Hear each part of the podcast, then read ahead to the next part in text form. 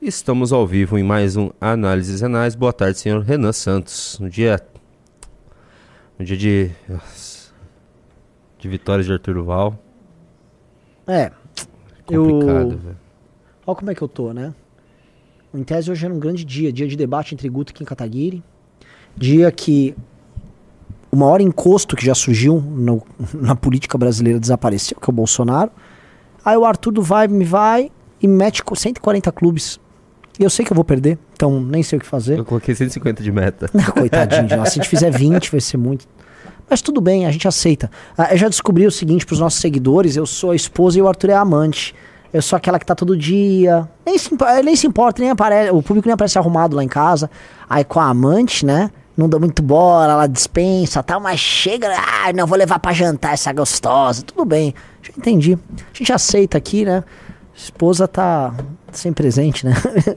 Ser fiel. É sempre fiel, fiel, leal, né? Arroz, feijão, bife lá, passa a roupa. Respeitando. Respeitando demais. Eu te respeito. É, mas tudo bem. Tá bom. Tá bom, eu entendo. Tá bom, fiquem aí com o Tutu. Ai, ai. Bom, vamos lá. Meus amigos, hoje é um dia histórico e o nosso editorial é sobre isso, tá? O Bolsonaro está inelegível e o que isso significa, tá? Simplesmente um dos nomes ah, com ascensão mais meteóricos da história da política brasileira, comparável nesse sentido a um Jânio Quadros, a um Fernando Collor. O senhor Jair Messias Bolsonaro, o nome egresso das Forças Armadas Brasileiras, que se tornou um parlamentar inútil, um parlamentar pequeno. Não coloco nem ele no baixo clero, porque para ser baixo clero você tem que ser, vamos dizer, alguém. Ele era uma eterna nulidade até surgir como figura pop no programa Super Pop, até despontar no CQC e se tornar na cabeça das pessoas o representante de um pensamento antissistema capaz de enfrentar, vamos dizer, uma política caduca que nos governa há anos. E as pessoas acreditaram, embarcaram na mentira, votaram nele, nos seus filhos, seus parentes, seus aliados. Ele tomou um campo político inteiro para si e perdeu tudo após quatro anos. Tá? Antes de continuar, meus amigos, eu peço para vocês se inscrevam na revista Valete. Ontem nós decidimos que a próxima edição da revista Valete será um guia, tá? Sobre não existir criança trans. Nós vamos ter matérias com psicólogos, vamos ter nossa equipe escrevendo sobre isso, vamos falar sobre o aspecto filosófico, político, psicológico, cultural da agenda woke, da agenda trans, tá? Então vai ser uma revista muito especial. Então já se inscrevam. E também lembrando que nós vamos entrar em contato com vocês, mbl.org.br barra revista. Por favor, já vão se inscrevendo. É, o que significa a queda de Bolsonaro, né? Veja, é, Bolsonaro perdeu por muito pouco para Lula. Bolsonaro é um nome gigante e estava presente no coração de milhões de brasileiros. Milhões de brasileiros se dispuseram a ir para frente de quartel pedir um golpe militar para manter Bolsonaro no poder. Nunca fizeram isso pelo Lula. Eu me pergunto se já chegaram a fazer isso para algum outro político brasileiro, mesmo com intuitos golpistas. Getúlio era um golpista com Tomás. Fizeram isso pro Getúlio? Getúlio dava suas quarteladas usando o exército, usando suas tropas. Ele nunca precisou dispor das pessoas para tanto. O fato é quantos quantos golpistas que já tiveram na nossa história não sonharam em ter o apoio popular que Bolsonaro teve para dar um golpe. Bolsonaro, porém, esbarrava em algo. A sua incrível incapacidade de pensar, de planejar, de agir. Havia uma diferença muito grande entre sua vontade e sua capacidade. E mais, no meio, e a gente pode falar, bom, a diferença entre vontade e capacidade está ali na cognição, havia um terceiro elemento que é a coragem. Bolsonaro sempre foi um covarde. Bolsonaro é um homem que roubou, se apropriou de um movimento político inteiro, o campo da direita no Brasil, de uma luta contra a corrupção, de uma luta contra o sistema político legítimo, de uma luta contra um país que insiste em não dar certo, fingiu ser o representante disso, tal qual um vendedor de bilhete premiado na rodoviária, e após enganar e roubar todos esses sonhos, chega ao poder, ganha dinheiro e perde e fracassa. E ainda cobra dos outros que se arrisquem em nome dele para ele permanecer ao poder. Isso, isso não tem paralelo. Eu, eu não conheço na história da humanidade algo similar. Um cara que quer terceirizar o golpe, que faz outsourcing do próprio golpe, que acha que os outros vão se arriscar e ir pra cadeia por ele. E todos os que se arriscaram anteriormente por ele já tiveram o mesmo destino e que ele não ligava, que é basicamente serem presos após se arriscarem e Bolsonaro fingir que não os conhecia. O padrão ficou tão óbvio, mas as pessoas acreditaram nele. Até porque aqueles que se arriscaram antes talvez fossem traidores, infiltrados. O povo lutou por ele com uma energia, com, com uma tenacidade invejáveis. E isso precisa ser colocado aqui. O ponto é, entrando aqui na natureza da cassação do Bolsonaro, existem mais de 15 ações no Tribunal Superior Eleitoral tratando de crimes cometidos pelo senhor Jair Bolsonaro durante o seu mandato. Especialmente ali no ano eleitoral, em que Bolsonaro cometia crimes em escala industrial. O ato de convocar embaixadores de outros países para assistirem uma palestra dele, em que, fazendo uso de notícias falsas, de um estudo mentiroso, supostamente levantado por um hacker, para a gente ver a precariedade da argumentação, ele dizia que a eleição anterior que o colocou no poder havia sido fraudada e que a próxima também seria. E mais, que a eleição anterior de 2014 também havia sido fraudada. A base dele era nenhuma. E o que ele fez enquanto chefe de Estado foi desmoralizar não apenas a democracia brasileira, não apenas a, a urna eletrônica. Ele estava desmoralizando a nação brasileira. Ele estava desmoralizando a presidência da República. E além disso, ele fazia uso de dinheiro público da própria presidência da República para promover uma tese político-eleitoral necessária para gerar histeria para ele ir para eleição com apoio popular e, a posteriori, contestar o resultado da eleição caso perdesse. Bolsonaro foi bem condenado. E eu sei que existem, vamos dizer, juristas que vão divergir, vão falar a doutrina diverge, não concordo, concordo. Mas o fato aqui, em conteste, é que, de alguma maneira, o que Bolsonaro fez infringe a nossa legislação. E esse era o primeiro caso. Eu, como eu falei, são 15. Há ainda outros 14 ainda mais fortes. Um dos exemplos, a atuação de Bolsonaro através dos bancos públicos na liberação de crédito absolutamente irresponsável, com natureza de pedalada, durante o período eleitoral, praticamente comprando votos de grande parte da população. A Caixa Econômica Federal fez o famoso adiantamento do auxílio emergencial, que havia sido aumentado, e também fez um empréstimo para pessoas que tinham um nome sujo durante o período eleitoral. E a coisa era tão descarada que após perder a eleição, o crédito e os empréstimos foram cortados.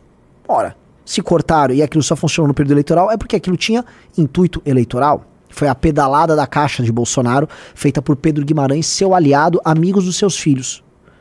Bolsonaro também, vejam só, fez uso de programas assistenciais criados em ano eleitoral para o beneficiar.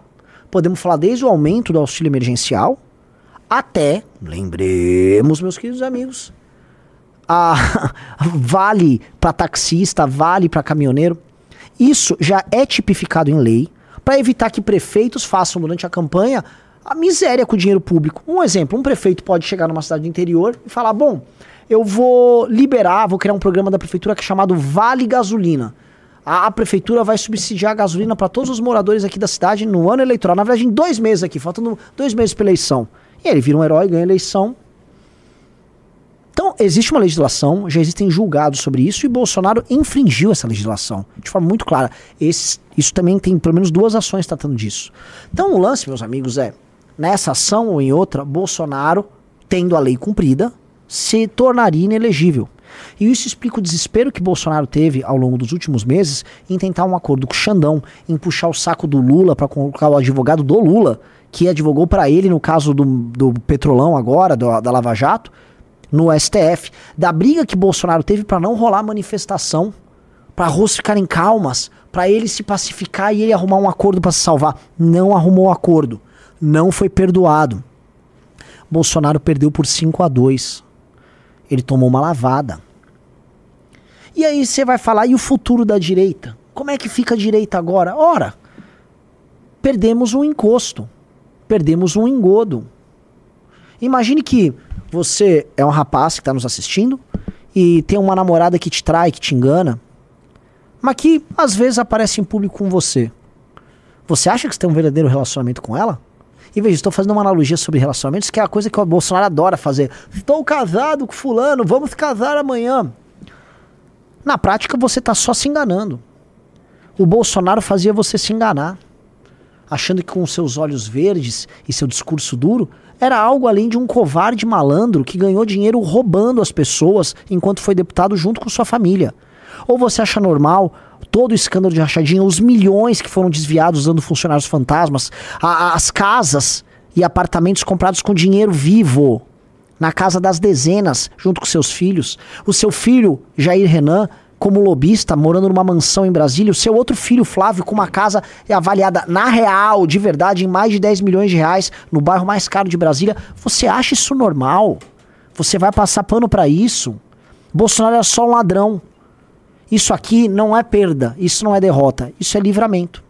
E não deixa de ser sintomático que Bolsonaro cai, Bolsonaro termina, Bolsonaro deixa de existir em termos políticos, nos próximos oito anos e vai ser muito difícil para o Bolsonaro se manter como polo de poder sem uh, ser elegível, a partir do momento que hoje teremos um debate entre Kim e Guto para decidir qual é o nosso candidato à prefeitura de São Paulo. E por que, que eu coloco aqui em comparação? Porque Bolsonaro morre no mesmo dia que algo novo muito interessante nasce. Ou melhor, renasce, para a gente ser mais claro. Né? O MBL que iniciou essa história de direita organizada nas ruas no Brasil, e fomos nós a fazer isso, ele foi destruído em grande medida pelo bolsonarismo e quase morreu. E agora que ele perdeu, o MBL cresce, apresenta trabalho, estava ontem derrotando os Sleeping Giants, estava lutando muito contra a PEC da censura.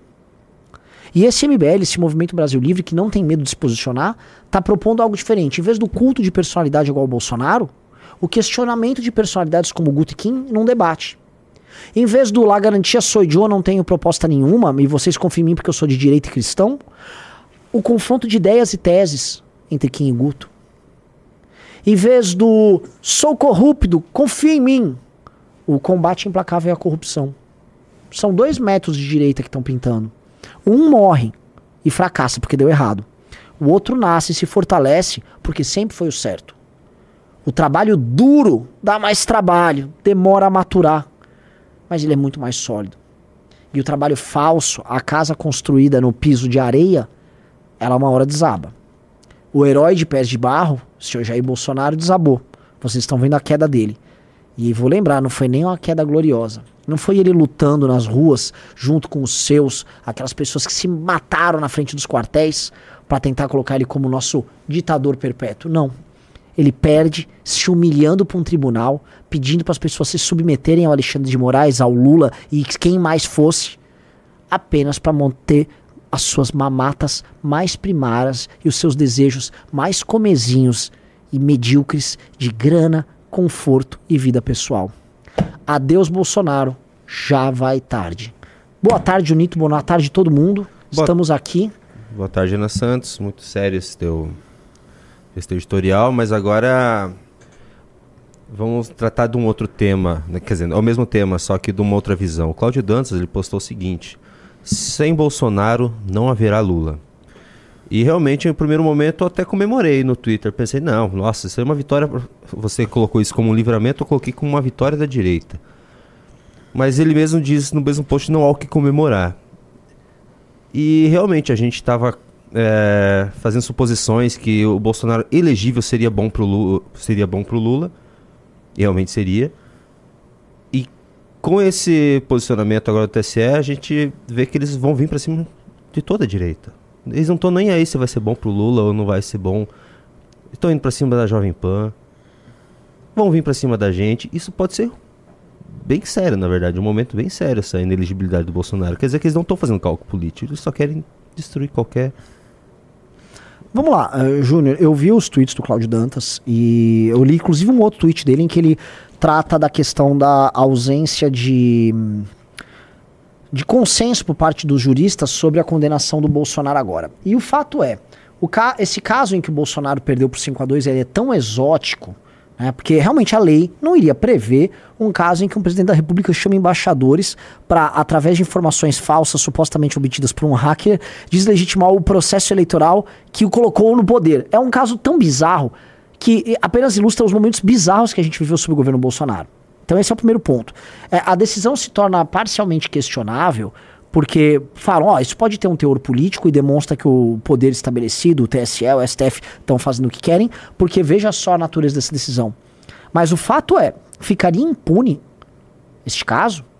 Ou melhor, tentem imaginar o senhor Joe Biden nos Estados Unidos falando que a eleição foi fraudada, falando em supostos documentos obtidos com um hacker, fazendo uma apresentação para embaixadores dos outros países. A apresentação é essa em que os embaixadores começam a se levantar no meio, como forma de desrespeitar o que ele havia falado, e dizendo que a própria eleição que colocou no poder, como presidente dos Estados Unidos da América, um homem que comanda bombas atômicas, havia sido fraudada. A situação seria tão ridícula tão capenga que, obviamente, ele terminaria condenado em alguma instância pelo crime cometido, ainda naquele ano eleitoral tá? Então o lance é o seguinte, esse é um caso em que, é, olhando até os julgados ali do, dos ministros, há uma espécie de inovação, eles começam a pegar, vamos dizer, é, os dispositivos e vão interpretando de acordo com o caso, porque o caso é um caso inédito. Agora, eu coloco um outro elemento. Bolsonaro será condenado nas outras ações. Porque existem ações ainda mais fortes do que essa, porque ele cometeu outros crimes muito mais óbvios do que esse. Sobre a direita e sobre o poder desse STF, TSE, vejam, Bolsonaro morre em silêncio. Onde está a massa de milhões de pessoas que poderiam estar com ele? Essa massa estava com ele até janeiro. Essa massa foi enganada por ele porque ele dizia que, haviam, que faltavam apenas 72 horas para ele agir, que alguma coisa ia acontecer. E não tinha. Ele também falava que a caneta dele era pesada. Cadê a caneta dele pesada?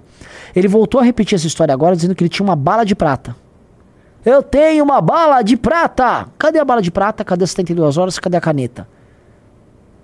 Então o lance é o seguinte: é, é, o Bolsonaro ele perde os direitos políticos, mas o bolsonarismo, que é o fenômeno popular é, explosivo que havia é, de suporte a ele, já havia sido morto antes. E morto por inanição e traição. Porque as pessoas que se engajaram emocionalmente com o Bolsonaro não vão assumir isso. Mas elas estão decepcionadas com o Bolsonaro.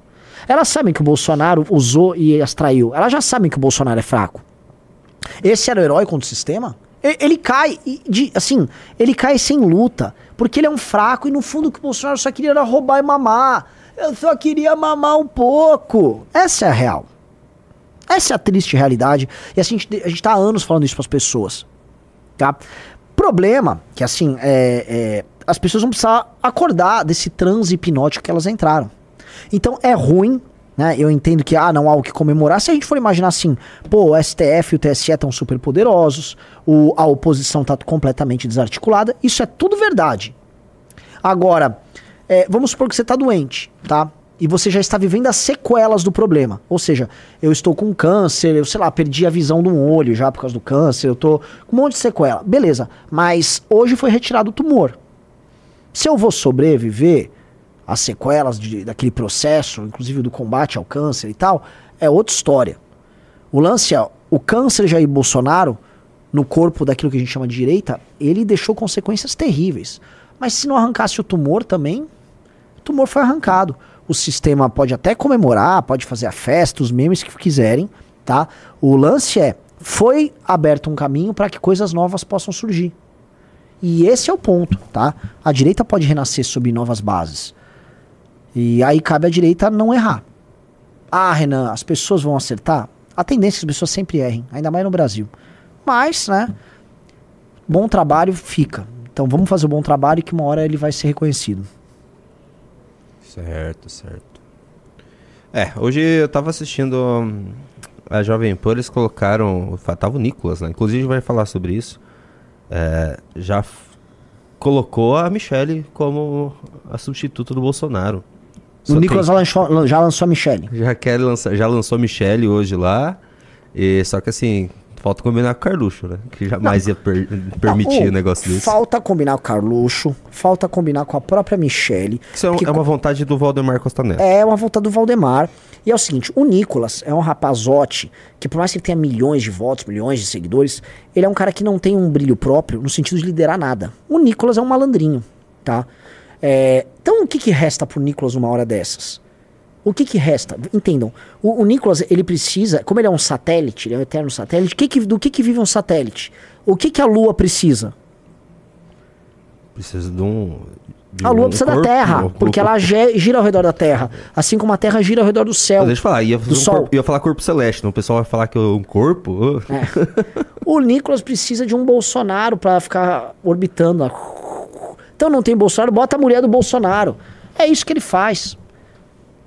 Porque as pessoas acham que o cara é muito grande, o cara é muito bom, o cara não é nada. O Nicolas é só isso aí que vocês estão vendo, é um brincalhão. É um brincante, sem compromisso com nada. Tanto que é um parlamentar, para ser medíocre, tem que melhorar muito, é um parlamentar ruim, que vai lá no pânico e fica falando besteira. É, ele falou fa- besteira da gente. Atacou a gente. a gente o Nicolas atacou. Ô, Nicolas, eu não sou o Dedé do Mon pra viver dentro da tua boca, sacou? Vai cuidar das tuas negras que a gente tá trabalhando fazendo coisa séria. Vê se trabalha, larga de ser brincalhão. Vou fazer analogia lá do chupando uva da minha avó. Vai trabalhar, seu vagabundo. Você é um vagabundo, Nicolas. Pentelho, não serve pra nada no campo da direita. Acho que é interessante gente responder isso. A gente prometeu que nunca mais ia ficar sem resposta, porque a gente apanhou muito tempo quieto, né? Desse pessoal. Então vamos responder. Coloca aí. Você não viu, né? Não, não vi. Só soube que um monte de gente me mandou mensagem que ele tava xingando a gente ao vivo. Então vamos lá. Deixa eu colocar pro pessoal que assistir antes. Aí. Pois não. Já que você falou aí a respeito da Eu direita. queria falar de futuro. Era, é, é um pouquinho de futuro. Posso? É? Tem certeza. É Eu vi- eu vi o vídeo que você frente, postou né? tentando fazer uma pergunta. É, é aqui é perguntas com barreira. vai, dar, pega o dá- corte, vai dar certo. O negócio é o seguinte: você falou da direita matando a direita, e esse ponto que eu queria chegar, e eu tô tocando nesse ponto com todos, eh, todos os candidatos. os candidatos, não, todos os políticos que vêm aqui que são de direita. Porque é, é justamente sobre isso, sobre a direita dentro da direita. A gente viu A agora. direita gorda. Eu sou da direita gorda, representante da direita gorda, e, e eu falo a respeito do caso Dallagnol, né? Que é, o Dallagnol foi caçado, todo mundo viu o que aconteceu, é, muitos apoiaram, outros, é, quando citaram a manifestação, falaram, não, vamos pra rua. Aí depois falou, não, não vamos mais pra rua, porque o Bolsonaro falou que não é pra ir pra rua agora. E aí a gente vê o enfraquecimento, né? Ah, ontem eu ouvi uma frase que eu nem sabia que era do Churchill, é, se o Hitler invadisse o inferno, cogitaria uma aliança com o diabo. Você não acha que está na hora da direita se unir com a direita, mesmo tendo algumas divergências com. Eu vou citar o caso do MBL, que muita gente eh, torce o nariz, fala contra, só que. A gente viu aí no- em manifestação Legal. justamente essa, essa frase aqui. eh, se o Hitler invadisse o inferno, Eu se gosto que pro, o pra ele, né, o MBL é o que abraça o capeta, né, o, o, o Morgado. Bem, gostei de lembrar, assim, né. O Nicolas tá... O que, que o Nicolas tá fazendo aí na, sobre a perseguição da Jovem Pan? O Morgado? Ele, tem, ele teria muito poder pra fazer O Nicolas poderia coisa. mobilizar bastante gente, É. né? O capeta aqui tá mobilizando e vai continuar mobilizando a despeito de você. Mas vamos lá. E tu faz uma aliança. Que é o quê? Você viu lá a Moedo. Quando é pra, quando é pra juntar por pautas que interessam, todo mundo tá junto, quem acredita naquelas pautas. A pauta, no caso, seria a, a liberdade, seria os desmandos que estão acontecendo aí, né, da, do- do- de juízes. É, você não acha que a, a direita tinha que se juntar com quem tem interesse nessas pautas também? Eu, eu concordo. É, acabou que nessa manifestação específica, é, o Bolsonaro disse que não seria a hora e acredito que tem um ponto também importante. Ah, agora que já passou, agora que ele ficou inelegível, ele falou que não era a hora porque ele não queria É lógico. ficar inelegível. Mas, no e fundo aí, o era que isso. aconteceu? E não é só eleger, ele não quer ficar preso. É. Bom, a elegibilidade já foi. A estratégia não deu certo. Tá? Boa estratégia. Ele também avisou o Bolsonaro que é pra focar no dia 8. Estrategista, né? Grande estrategista, vamos focar no dia 8, Com tá? Que Marcos vai dar Duval. certo a CPMI lá com o Marcos Duval. com o próprio Nicolas, que tá lá na CPMI É. fazendo porcaria nenhuma. Virou piada esses dias lá. De novo, né? Impressionante. Mandando Que a bem a manifestação- maior oposição que esse país já A viu. maior oposição que esse país já Liderada viu. por esse troço aí. Esse, essa, esse jumentinho. Então ficou descredibilizada por conta de alguns movimentos Sim. anteriores, principalmente o MBL. O pessoal começou a, a reviver várias é, Ô, vídeos. em Nicolás, que- Nicolás, você nem convocou a manifestação, cara. E você tava nos grupos de WhatsApp da- dos deputados de oposição falando em ter a manifestação. Vamos falar aqui, né, Nicolas? Você aparentemente nem, nem queria que tivesse a manifestação, né? E aí agora vem ficar jogando no, no colo do MBL, seu covardezinho. Eu volto a falar, tira o MBL da boca, o MBL não é o Dedé Dumont. Vá falar do Dedé Dumont, ô conservador patriota, bonequinha do Que mostra- cacete.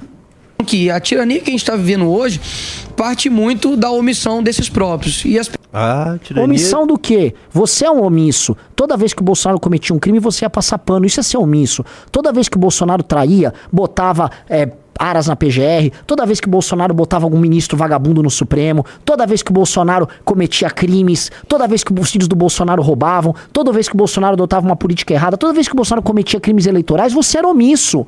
E aí o Bolsonaro perde e a culpa é nossa.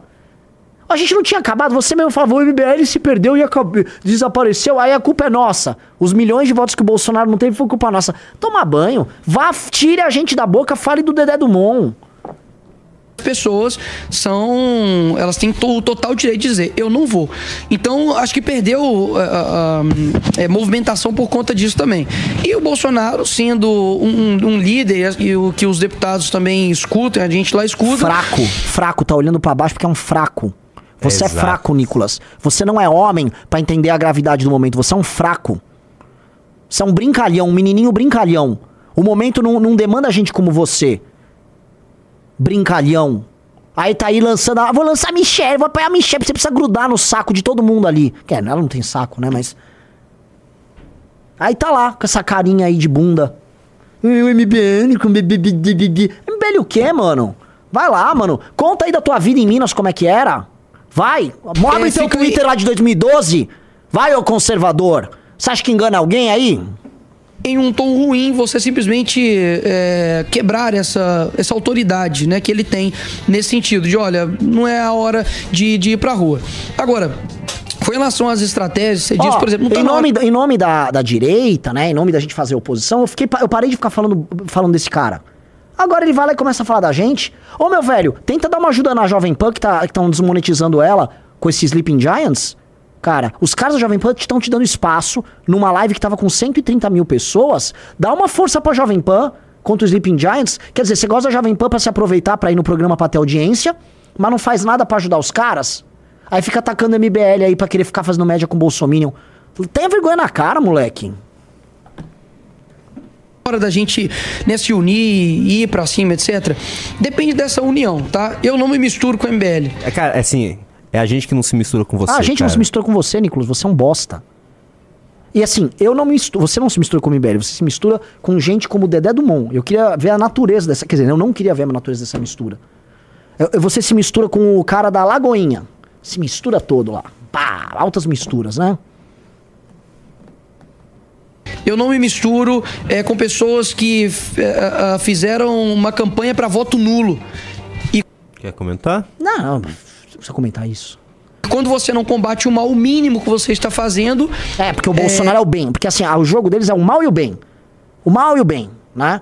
O Bolsonaro é mal. Entenda, veja só, veja só, as coisas não são permanentemente binárias. Você pode ter um candidato bom concorrido contra um candidato bom. Assim você pode ter um bom contra um ruim. E você pode ter um ruim contra um ruim. E você pode falar, eu não vou endossar o ruim. Eu não vou endossar o ruim. Nós já endossamos o Bolsonaro ruim em 2018 e pro, nós arrependemos profundamente, tá? Endossamos ele, ele destruiu o movimento de direita no Brasil, transformou num culto à personalidade dele ainda tentou nos prender em 2020 de arremate. Não vamos fazer o mesmo erro de novo, sacou? Não vamos. Pra você ficar aí com essa carinha aí, falando com essa carinha de burrinho aí. É, vo- você não denuncia o mal, o mínimo que você está fazendo é não combatê-lo. E o que, que eu acho? Muitos têm tem umas estratégias dentro da, da direita no seguinte sentido, Emílio, é. Vamos segurar um pouco agora. O sistema está complicado e eu concordo com isso, tá? Eu concordo que realmente as coisas estão muito diferentes. O Bolsonaro antigamente colocava uma plaquinha lá, vai queimar a tua não sei o quê, e não dava nada. Hoje a coisa tá diferente. Eu chego e falo que o homem não pode entrar dentro do banheiro de mulher é considerado transfobia, pô. Se hoje, se você negar que existem é, mais de dois gêneros, você é considerado um homofóbico. E a estratégia dessas pessoas O que, que tem a ver? é dar uma Assim, recuada. é- Não, peraí, peraí. Vamos ó, segurar. Eu só. discordo disso, tá?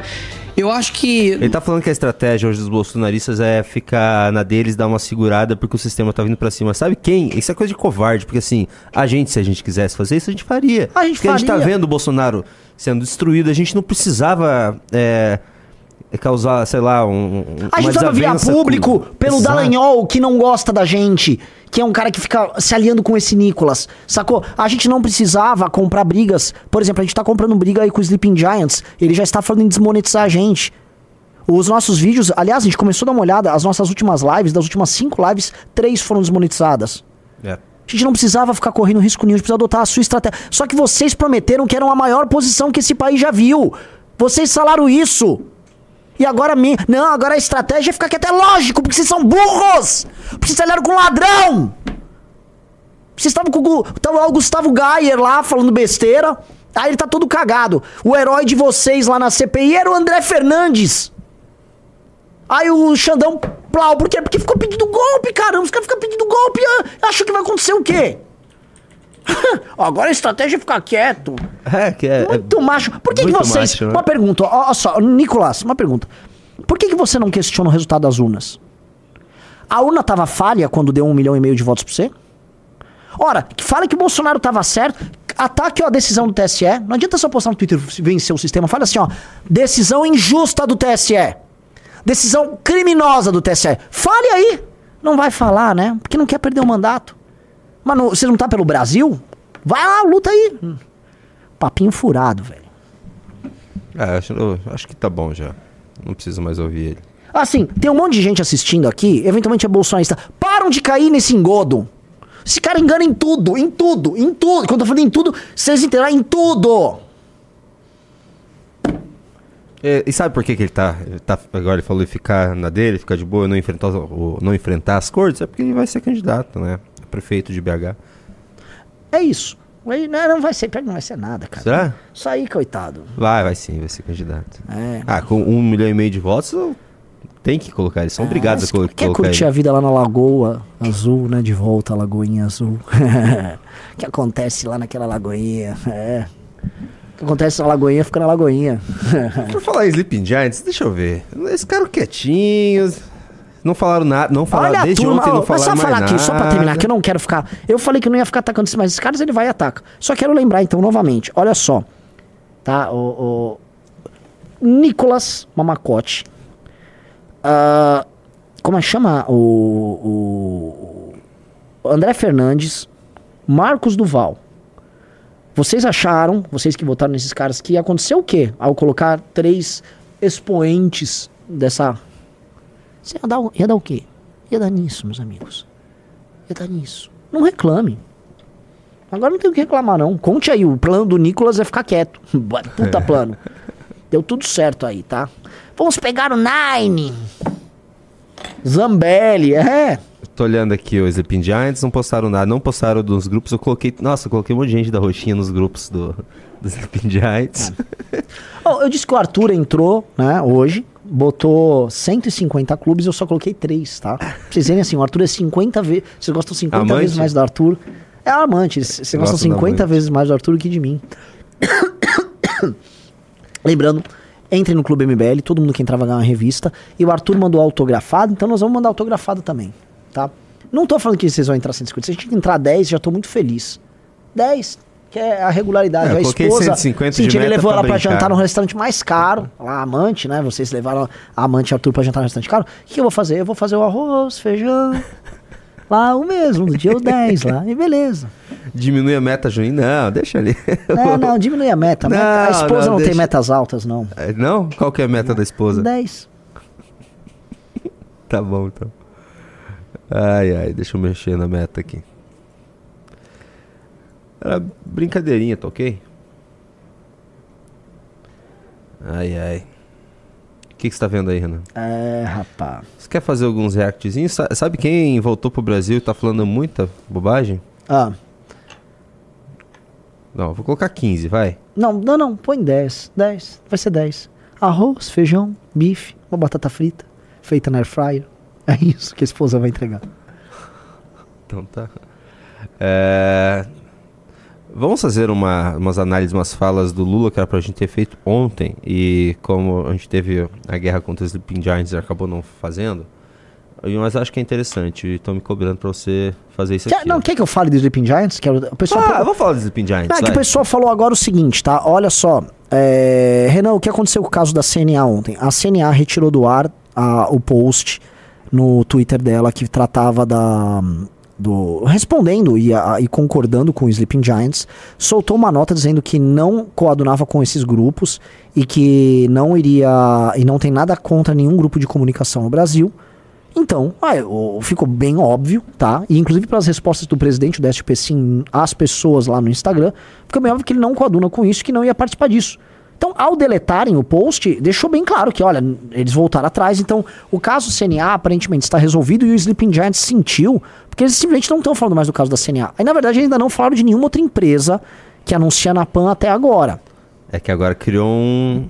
Não, porque Criou. agora a gente vai atrás. Agora a gente tá descobrindo os aliados deles, tá? Eu vou trazer um elemento novo aqui pra vocês, tá? Bem interessante. Novo? É. Elemento novo é o seguinte. é, aparentemente, o C6 Bank também tinha tirado anúncios da PAN e o C6 Bank é da mesma agência. Essa agência, tá? que Chama Tech and Soul. Aparentemente estavam levantando aí, tá? É, não, não tenho uma informação confirmada, mas estou levantando. Aparentemente ela teve um contrato com o governo federal no Ministério da Fazenda agora. Vocês acham isso normal? A agência que participa dos cancelamentos com Sleeping Giants pegando contrato com o Ministério da Fazenda? Sleeping Giants que participa de. cancelamentos e, e produz conteúdos meméticos para a campanha da censura utilizados por funcionários do governo. Estamos apurando, pode ser que não seja real, então não estou colocando como informação confirmada, mas tão logo a gente confirme, tá? É, me parece. Olha só, o- a gente- a gente não queria entrar nessa história. Mas botaram a gente na história. Agora sim, ninguém mais vai perseguir a Jovem Pan. Ninguém vai. E, é- e não é só sobre a Jovem Pan, é sobre a Jovem Pan, é sobre, Sobre o a MBL, que está sendo perseguido. Eu vou entender por que, que o YouTube está desmonetizando nossos vídeos do nada. Nossas lives não eram desmonetizadas, começaram a ser. Vamos entender o que está rolando. E nós, nós, não, nós não seguimos a linha do Nicolas, nós não vamos recuar. Então nós não vamos parar. Ah, desmonetização MBL? Paciência. Jogo que segue. A gente criou um precedente muito ruim pra eles. A primeira empresa que volta atrás. Então, por isso que eu, eu acho que é por isso que eles não estão falando no assunto ainda. Mas eles. Eu acho que eles vão vir. E quando eles virem com alguma próxima empresa, uma próxima campanha, a gente vai entrar matando. Matando. Nossa, tem 5.700 pessoas ao vivo, agora que eu vi. Não, não, a, a galera assiste. Assiste porque todo mundo quer jantar com a, com, a, com a esposa e tal, mas. é, eles levam pra jantar fora, levam, levam no hotel bonito lá, amante. Tudo bem, a amante Arthur tá lá, maravilhosa comendo o, hambúrguer dela, mas tudo bem, a, a gente não liga. A gente, a gente finge que não aconteceu. Nós somos igual a, a- a namorada do Neymar. Nossa. que exemplo, hein? Vamos falar de Lula? Vamos falar de Lula, vambora. Vamos lá. É, O Lula andou falando muita bosta, Renan Santos. Sério?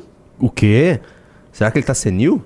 Não, não é possível. Não, tá, tá soltinho, cara. Tá soltinho. Olha só o que ele falou aqui. Vamos colocar o pessoal de casa ver. comunistas achando que nós ficamos ofendidos com isso. Nós não ficamos ofendidos.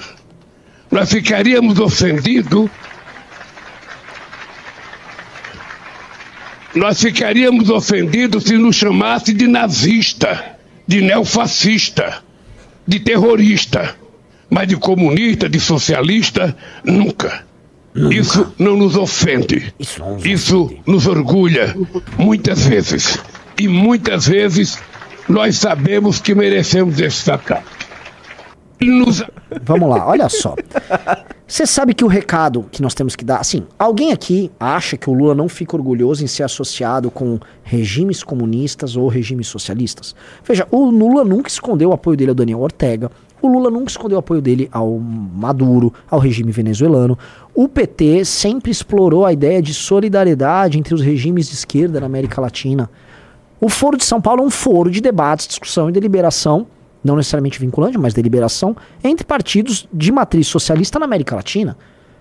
O Lula nunca negou isso. Sabe quem que nega isso? Jornalistas profissionais. Boa parte do jornalismo profissional brasileiro finge que isso, isso aí é lenda ou tenta enganar as pessoas sob a premissa de que o Lula é um democrata. O Lula é um democrata. O PT é um partido, tá? Muito do sacana.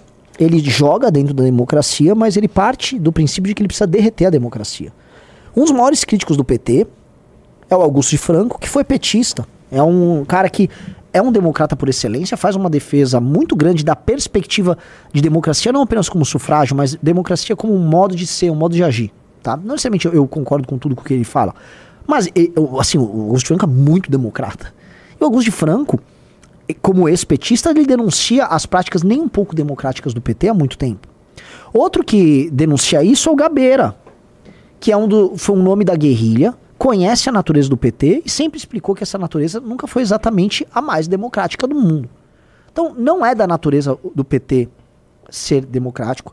É da natureza do PT se entender como um grupo que atua dentro da democracia, fala em nome da democracia, mas que ruma para algo diferente, que ah, se imagina como alguém que abre o horizonte de um socialismo. Inclusive, os problemas do PT de não se modernizar estão muito ligados a isso. O PT é um partido que não se moderniza porque ele é um partido que fica olhando para trás para sua matriz socialista o tempo todo. Então, esses jornalistas que ficam fingindo é, indignação o que aconteceu, como aquele Otávio Guedes da Globo News, esses caras são responsáveis por tudo isso.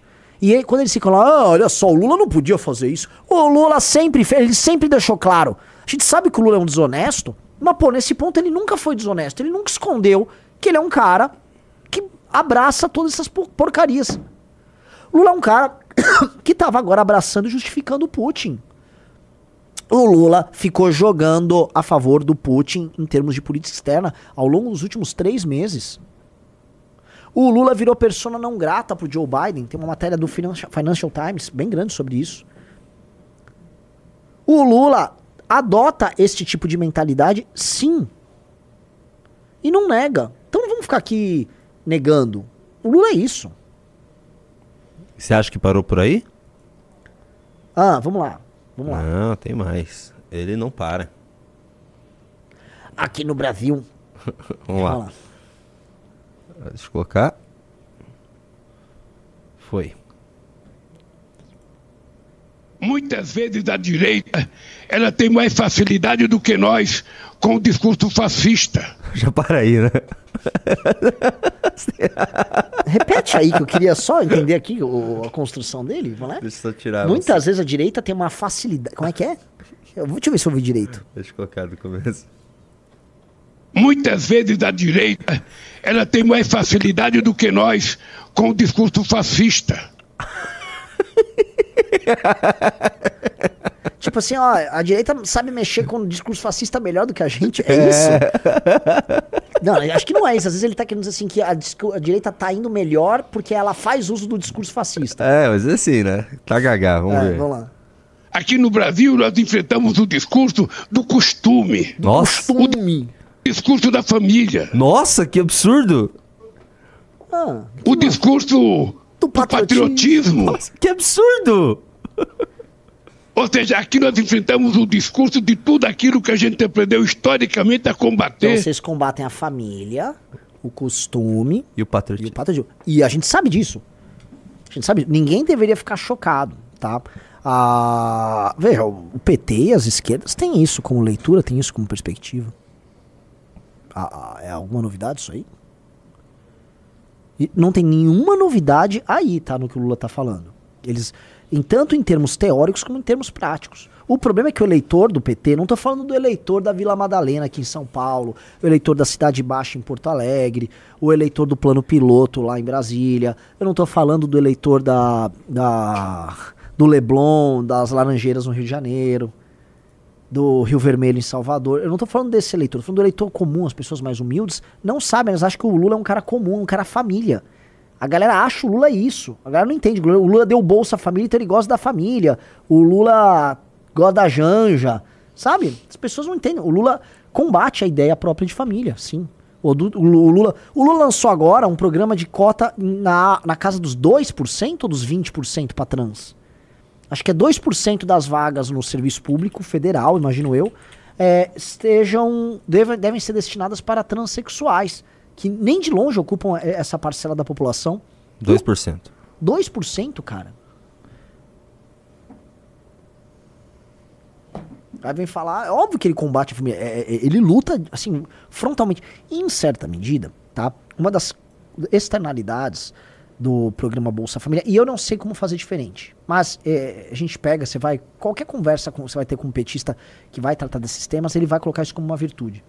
É, ao programa social com Bolsa Família, quando foi ele ser direcionado para a mulher, ele tem como objetivo, ele empodera a, a, figura da mãe em detrimento do pai. A questão é que uma parte dos ambientes familiares mais humildes, em geral, são ambientes mais ou menos destruídos, esses que precisam disso. Então o pai já é ausente, o pai já não está cumprindo boa parte do seu papel. Mas o que, que acontece com externalidade? Você fortalece a figura materna, a figura paterna fica ausente. Há uma coisa que é muito humilhante, especialmente para o homem mais humilde, que é ele não conseguir arrumar emprego e tampouco ser o chefe da família, o provedor da família. Então a própria autoestima dele fica destruída e ele, como homem, não consegue se manter de pé. Né? Então o homem nordestino, especialmente o homem nordestino mais humilde, ele sofre demais com isso, porque ele tem a dignidade dele alvitada. E essa política pública feita desta maneira, ela gera essa externalidade. Eu nunca parei para pensar como fazer de uma maneira diferente. Como não destruir o instituto da família, porque ao construir dessa maneira você tem esse tipo de externalidade. Né? Mas a esquerda, mas o PT como parte da esquerda, sempre olham essa leitura diferente. Eles falam dos modelos não familiares de família, não tradicionais de família. Né? E, assim, e assim vai em diante. Quer mais? Você acha que parou por aí? Vamos lá. Ah, não parou por aí. Tem mais um aqui. Esse aqui acho que a maioria já viu, que isso aqui foi um... Você viu esse aqui, Renan? Você chegou a ver? Não. Deixa eu só arrumar o teu retorno aqui. Porque os... Ah, vamos lá. Pronto. Vamos colocar. Tá atrasado? Não, não, pode ir. Bora. Por que o senhor, seu governo e parte da esquerda brasileira tem tanta dificuldade em considerar a Venezuela uma ditadura? Assim, só falar uma coisa, todos esses cortes que a gente colocou foram feitos pelo Sam Puncher. O Sam Puncher tá brabíssimo, cara. Faz muito tempo, né, que o Sam Não, Puncher deu tá... um pau aqui, deu pau aqui, ó. Nossa. Que que é É, eu tô ouvindo. Você também você fica metendo o pé nisso? Não, agora foi. Foi? Foi, mas muito mau contato deve estar nessa, nessa bagaça. É, quando você dá um chute, realmente dá mau contato, Renan. Então, o, é o Sam Puncher que tem feito Hum. todos esses cortes. Que faz um ano, mais ou menos, um ano e meio que ele tá Hum. muito brabo na internet. Vamos lá. Olha, deixa eu lhe falar uma coisa. A Venezuela, ela tem mais eleições do que o Brasil. A Venezuela, desde que o Chávez tomou posse, eles Mas já eleições não fizeram- garantem democracias, né, presidente? Deixa eu lhe falar, né, deixa eu lhe falar uma coisa. O conceito de democracia é relativo para você e para mim.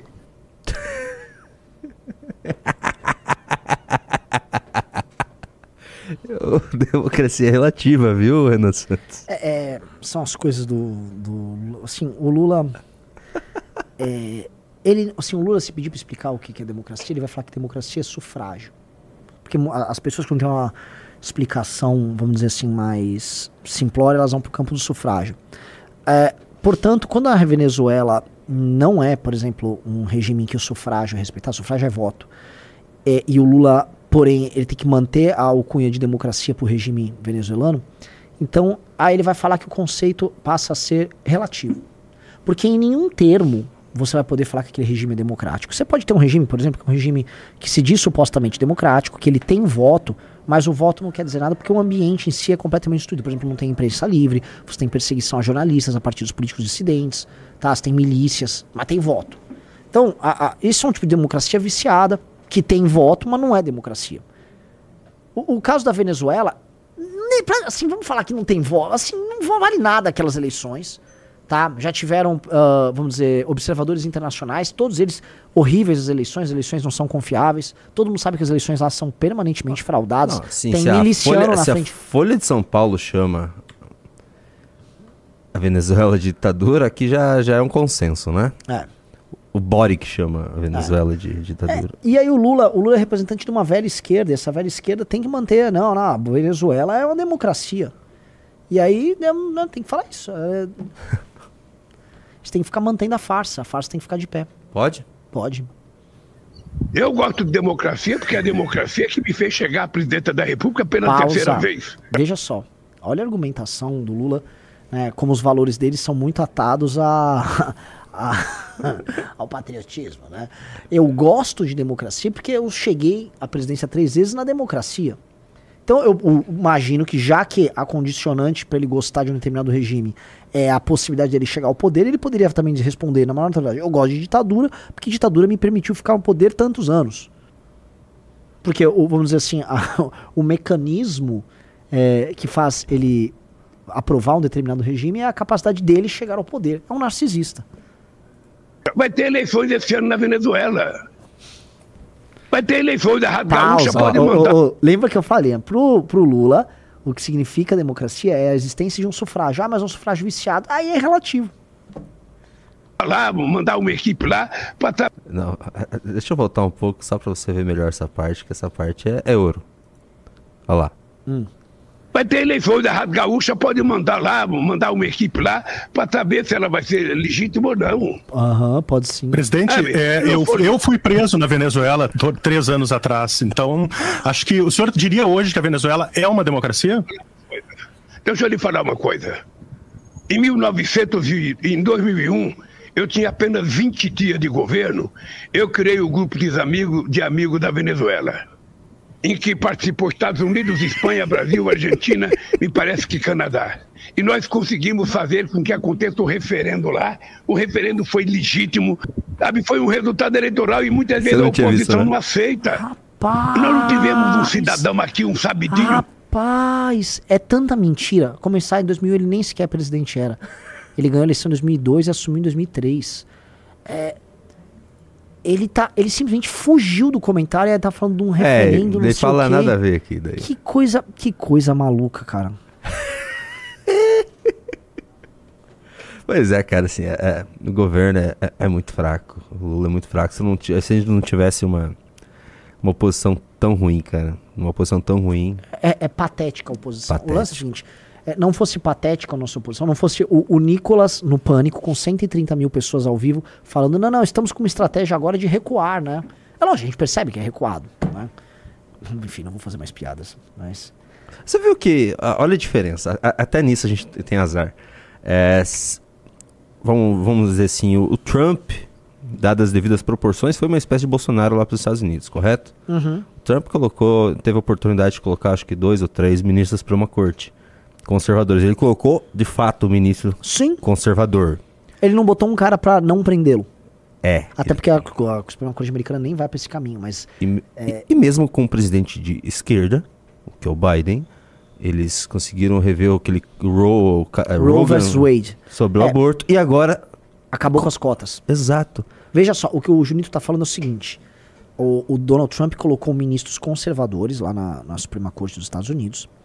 E mesmo num cenário em que há um presidente de esquerda, que é o Joe Biden, esses, esses ministros eles estão pegando casos eh, emblemáticos que envolvem aborto, que é um tema muito divisivo na sociedade americana, e votam sem lobby, sem nada. Plau. Acabamos lá com o Roe vs. Wade, que era o caso que permitia aborto de forma quase indiscriminada. Não quase indiscriminada, mas facilitava muito.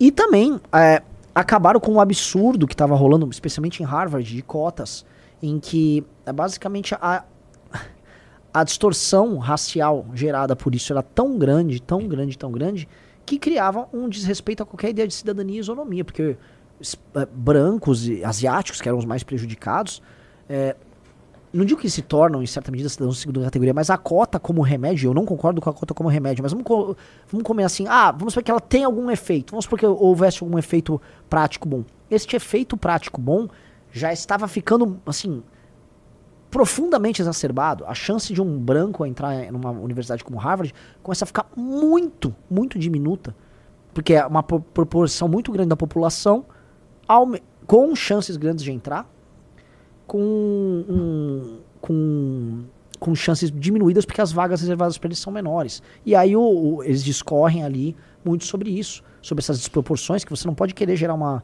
suposta igualdade distorcendo completamente as relações ali. E foi bom, foi uma decisão inteligente. E né, o Trump, que o Bolsonaro se espelhava tanto, segue e seguiu uma outra linha. Basta ver, inclusive, as reações. O Trump é um cara que tem, tem, corre risco de ser preso ali. E muita gente discute o caráter profundamente político do que está acontecendo com o Trump. Não vou entrar aqui especificamente no caso dele, mas veja como o Trump reage. O Trump não tá de quatro pro Biden, ele continua batendo no Biden. Ele, ele não tenta se aliar com ninguém. E- e- Ele não mudou a postura dele em uma vírgula, mas ele tá querendo concorrer para presidente de novo. Eu não gosto do Trump, eu acho que o Trump. ele- ele- o, o candidato devia ser o DeSantis, o candidato republicano.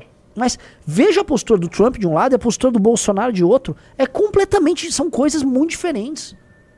Aqui o Bolsonaro teve a oportunidade de mudar a Suprema Corte, ele colocou Cássio Nunes e Mendonça, o terrivelmente evangélico que era que fez livro pro Toffoli. Nomes do Centrão, né? Vamos falar. Nomes que agradavam o PT.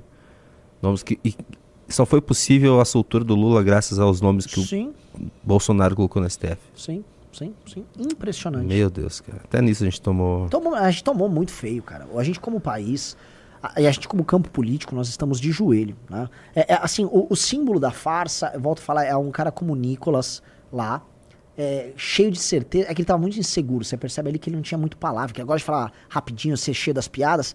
Ele é obrigado a fazer isso aí, porque a única coisa que resta é ficar mantendo o quinhãozinho dele na direita.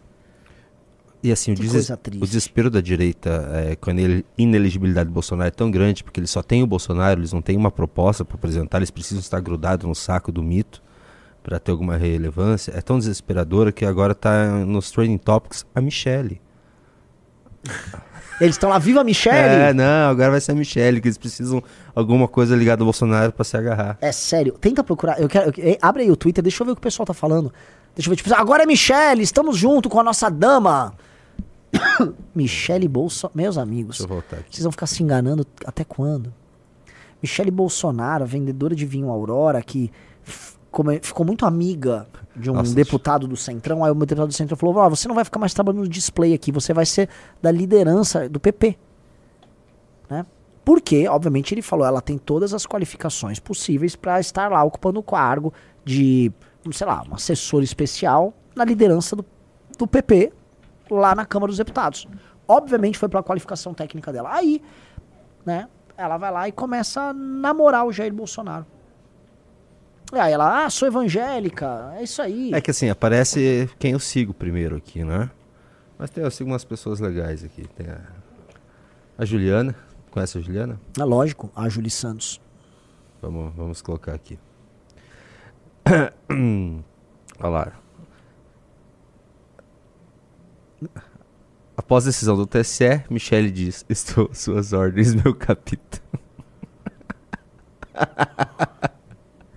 Caraca, diz, olha isso aí, cara. É... O Carluxo deve estar arrancando os cabelos agora. Senhora. É que não tem, né? Ah, na verdade. É assim, né? É dos lados que ele arranca. arrancaram o cabelo dele já, em situações constrangedoras. O primo arrancou os cabelos dele. não, não falei isso. Vamos ver. Tarcísio de Freitas, Romeu Zema, Tereza Cristina e Michele Bolsonaro. Ai, ai, tá. Notícias. Ah, Eu quero ver os É. bolsonaristas falando, vamos lá. Eles são notícias, notícias, aqui é o meu notícias. bolsonarista? Deixa eu pegar aqui. Eu, vou achar os melhores tweets bolsonaristas sobre Michele. Mas vai descendo, vai descendo, tá interessante, vamos lá. vai. Não, vai que aparece alguma coisa que não pode.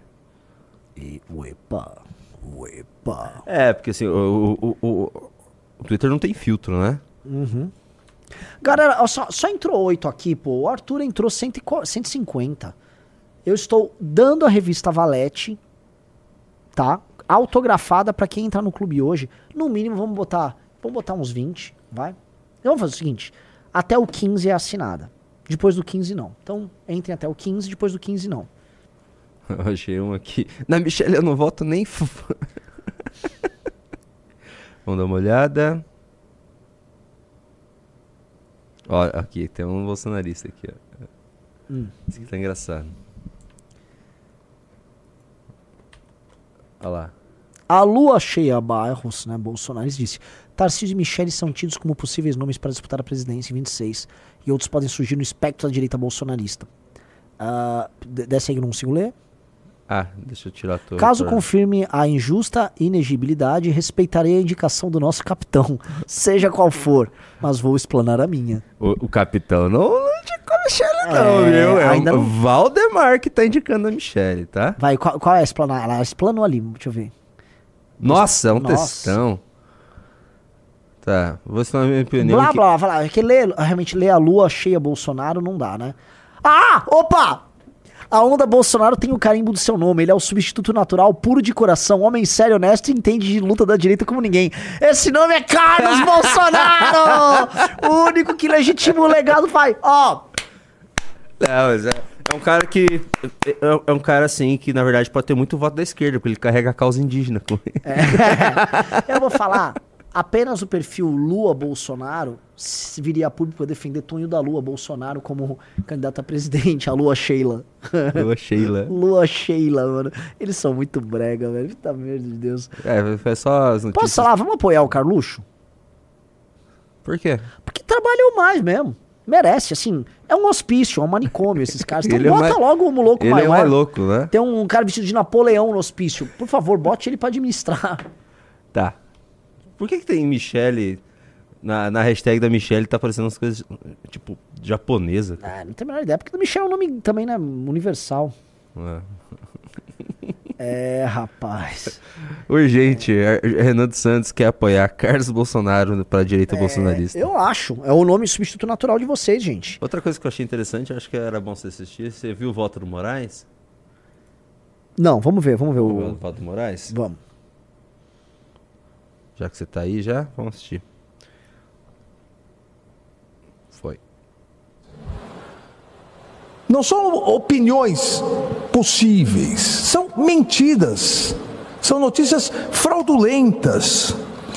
Abre aspas, teria muita coisa a falar aqui, mas eu quero me basear exclusivamente em um inquérito da Polícia Federal, inclusive inquérito que o investigado, então presidente, quebrou o sigilo e a investigação na Polícia Federal. O inquérito na Polícia Federal que foi aberto após o segundo turno das eleições de 2018, onde um hacker falou que houve, que tinha havido fraude por ocasião das eleições, falou que tinha invadido tudo. Mentira! Tudo começa ainda, entre aspas, tudo começa nessa denúncia que foi de conhecimento do Tribunal Superior Eleitoral e o hacker diz claramente que ele teve acesso a tudo dentro do TSE. Mentira! Todos sabemos, primeiro, que as urnas são offline, as urnas não são online. Tudo querendo insinuar fraude. Ah, é, esse é um Segundo o TSE, que- que ainda. ele falou que é verdade. Porque muitas teorias de conspiração davam assim que um hacker entraria. E não tinha como o hacker entrar ali na urna. Não tinha. É, o dado era retirado, extraído manualmente. tá- Não, não dá, não tinha. A urna não estava online. É que assim, o- o- um, um bolsonarista poderia argumentar da seguinte maneira, tá?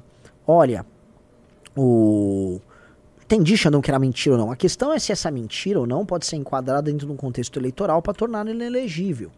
Né? Esse seria um argumento que iria para o campo jurídico. Que o, o que o Alexandre de Moraes está fazendo é contestar as mentiras ditas pelo Bolsonaro. A questão não é contestar a mentira em si dita por ele, mas sim a capacidade de enquadrar do ponto de vista jurídico isso como um crime eleitoral. Eu acho que é enquadrável, mas é, eu acho que, eh, enfim, ele tá. eh, O Alexandre de Moraes está exercitando um pouco de discurso político aí. Pouco? É, tá o investigado. Os hackers ficaram por oito meses dentro dos computadores do TSE, com códigos-fonte, com senhas e muito à vontade dentro do TSE. Mentira! Assim como é mentira quando diz que o código-fonte não foi divulgado. O código-fonte ficou um ano para todos os partidos políticos, todas as organizações, Ministério Público, Polícia Federal, Forças Armadas. Outra mentira. Um encadeamento de mentiras. Aquele tá, o Alexandre de Moraes está completamente certo. Vocês estão entendendo? O Alexandre de Moraes está tá rebatendo os argumentos mentirosos que o Bolsonaro utilizou naquele evento com embaixadores. Né? Volta a falar. é, eu acho que o argumento em si, dado pelo Bolsonaro, é, tem que ver se isso é o, é o que foi enquadrado. Né? Ou se o Alexandre de Moraes Não tá são rebatendo. opiniões. Opa, desculpa. Não, não tem mais não, Renan. Eu só apertei sem querer aqui. Não, não, não. Ah, acabou? O pessoal falou, Renan desistiu da meta? Não, eu falei que eu ia dar pra vocês. ah, Hum, lá ele. Ai, o Renan senta, não para. É. Corre, corre que o chat está puto, um cara mandou. É, rapaz, eu vou fazer o seguinte, eu posso, eu vou tentar ligar no Dr. Rolo, o que, que vocês acham? Gente, vamos falar com um especialista aqui? Não, vamos falar sobre código-fonte? Eu, que- eu queria ter colocado isso aqui pra você assistir ontem. Fala depois com o Rolo. Pera aí, deixa Não, eu te mostrar isso não, aqui. ah. Deixa eu mostrar isso aqui antes. Antes de falar com o Rolo. Você viu essa? Não. Tá tendo... Eu não lembro de qual. Acho que é Mato Grosso. Tá tendo aquela... A gente já mostrou um vídeo aqui sobre essa audiência. Sei lá o que que é isso. É no Mato Grosso.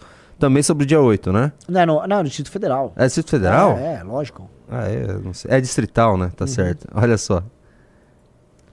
O senhor falou mais de uma vez aqui que os protestos era para terem informação do código-fonte. O que, que é o código-fonte? É isso que eu queria saber.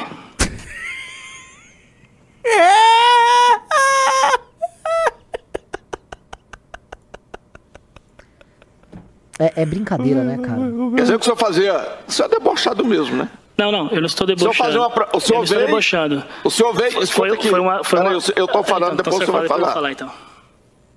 O senhor veio para uma manifestação para protestar porque queria informação sobre o código-fonte. Eu tô, vou repetir a pergunta para o senhor. O que é, que é o código-fonte? Perdão, como que ele ligou?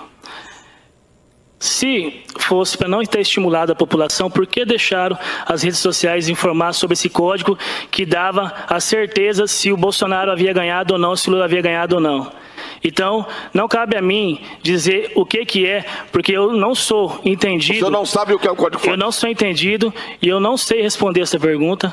Então, se deixar estimular as pessoas do Brasil inteiro, por que, que os parlamentares o deixaram? Se eles podiam impedir esse tipo de informação. Eu estou perguntando para o senhor. O senhor sabe o que é o Eu não sei o que é o código-fonte. Cara, coitado desse rapaz, Júlio. Eu não consigo rir, não, Eu cara. consigo. Eu não consigo rir. Eu consigo. É real, assim. eu não consigo. Porque isso não é um deputado, né? Isso é um cidadão, coitado, que foi, só foi lo- lobotomizado ali, falando nada com nada. Eu não entendi nada do que ele falou depois. Primeiro ele falou, eu não sei, depois ele não, porque nervoso. estão estimulando o cidadão e não sei o quê. Oi, eu não entendi nada, nada o que esse cara falou. Coitado, cara. Coitado, coitado dessas pessoas. Cara, essas pessoas, várias foram presas, perderam seus negócios, destruíram suas vidas. Quantas pessoas lutaram por esse homem, por esse engodo enganador, cara? Um enganador, enganador. É, coitado. Coitado. Eu, eu vou, eu, vou, eu vou tirar uma dúvida com o Dr. Rolo. Tô ligando pra ele ao vivo aqui. Vamos lá. O Dr. Rolo é, é especialista. Eu quero, eu quero tirar essa dúvida. Alô?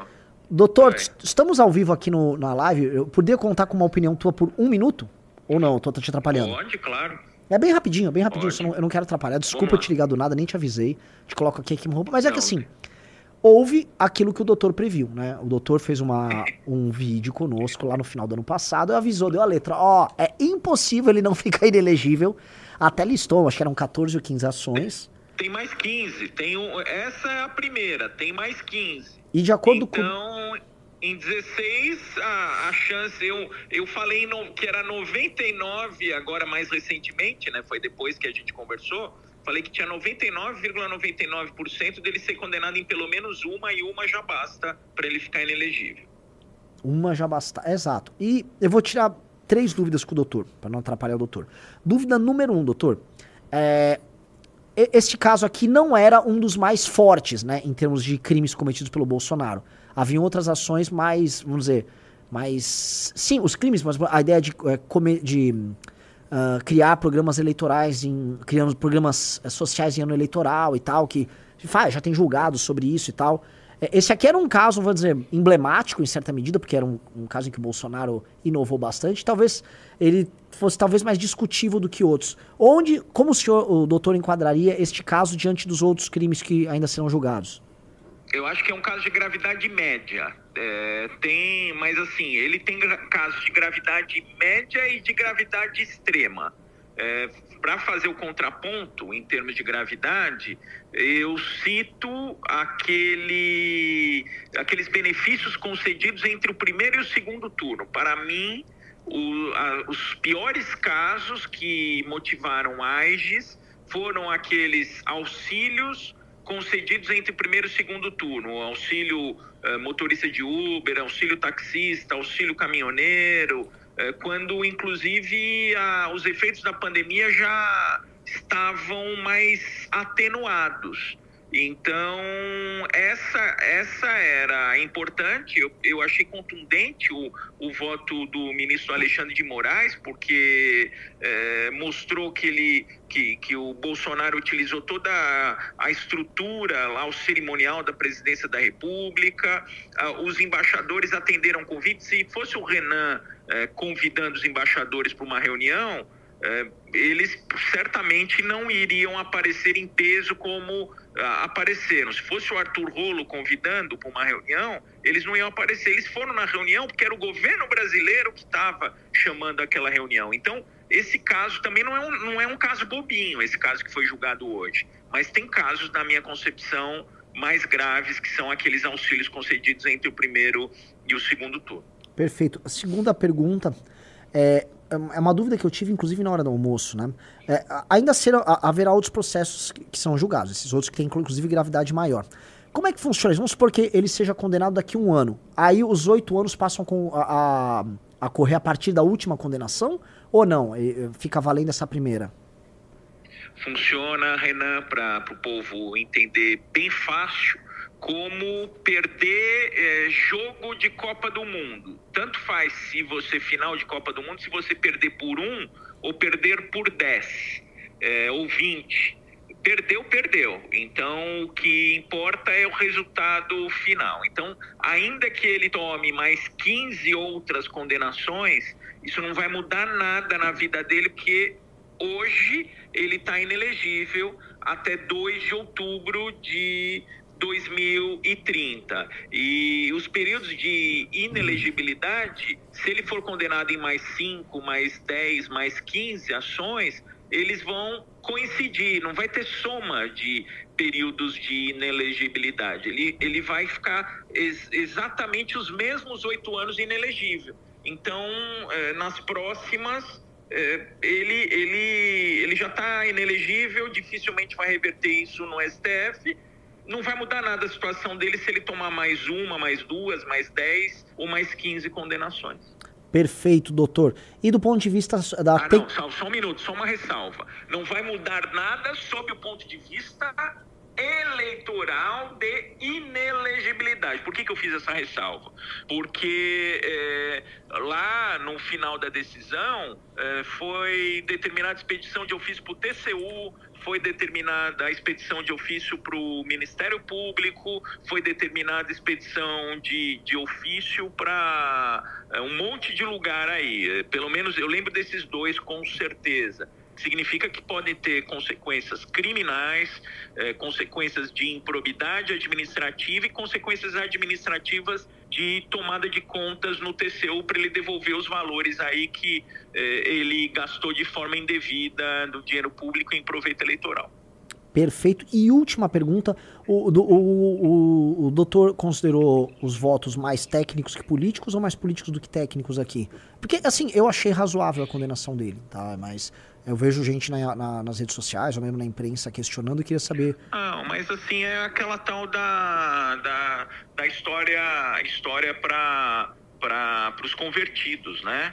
Então, os, os convertidos aí do Bolsonaro vão falar que os votos mais técnicos, que os votos corretos são os votos divergentes do eh, Raul Araújo e do Nunes Marques, que já eram absolutamente previstos, e eh, os convertidos aí do lulismo vão falar que os outros quatro votos eh, são melhor. Na minha concepção, como eu já disse, inclusive eh, aí no, no, no estúdio, pessoalmente, eh, não tinha jeito de não condenar. Ele realmente us- usou estrutura palaciana. Eu gostei eh, da, da parte técnica do voto do Alexandre de Moraes, que falou que ele começou uma reunião de embaixadores falando de méritos eleitorais dele, méritos pessoais dele. Eh, se se a, a reunião é uma reunião institucional de entre países, o que, que tinha a ver falar que,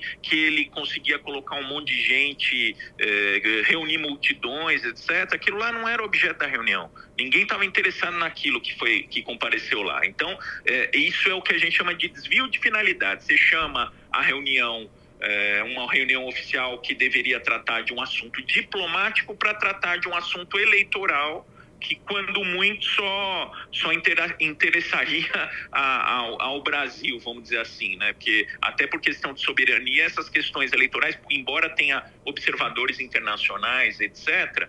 é, isso aí é uma uma questão eminentemente interna. Então eu eu acho que é, esses, esses votos eles foram técnicos, cada qual é, na, na sua linha, é, tanto os a favor ou contra, tem justificativas. Assim, não, não, não diria que é, é carta marcada, eu vejo como abuso, mas eu acho que é plausível é, quem entenda que não houve abuso. Embora eu discorde é, faz parte aí da democracia, faz parte é, da atuação do Poder Judiciário ter voto para um lado e voto para o outro, porque é, cada um tem a sua livre consciência de acordo com os argumentos jurídicos que foram expendidos para um e para outro lado. Maravilhoso. Doutor, muito obrigado. Desculpa eu te ligar assim de supetão.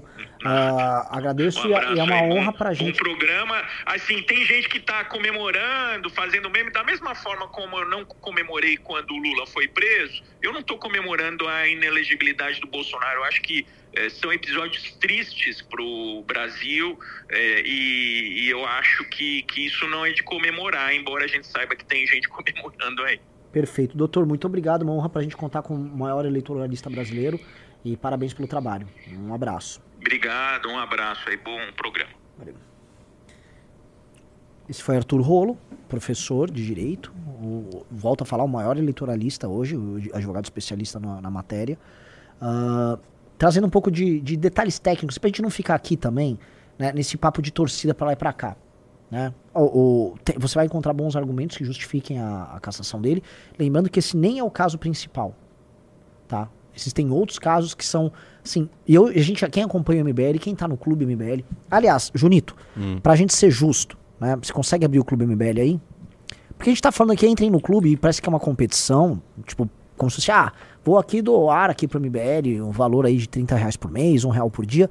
Mas, pô, vocês têm ideia do que é o Clube MBL, né? Porque eu vou explicar pra vocês, o Clube MBL é a iniciativa que mantém, um, o MBL de pé a ponto a gente tá fazendo investimentos pra crescer, mas é, é- é um instrumento de geração de informação que deu origem à, à, à revista Valete, que está aqui à disposição de vocês.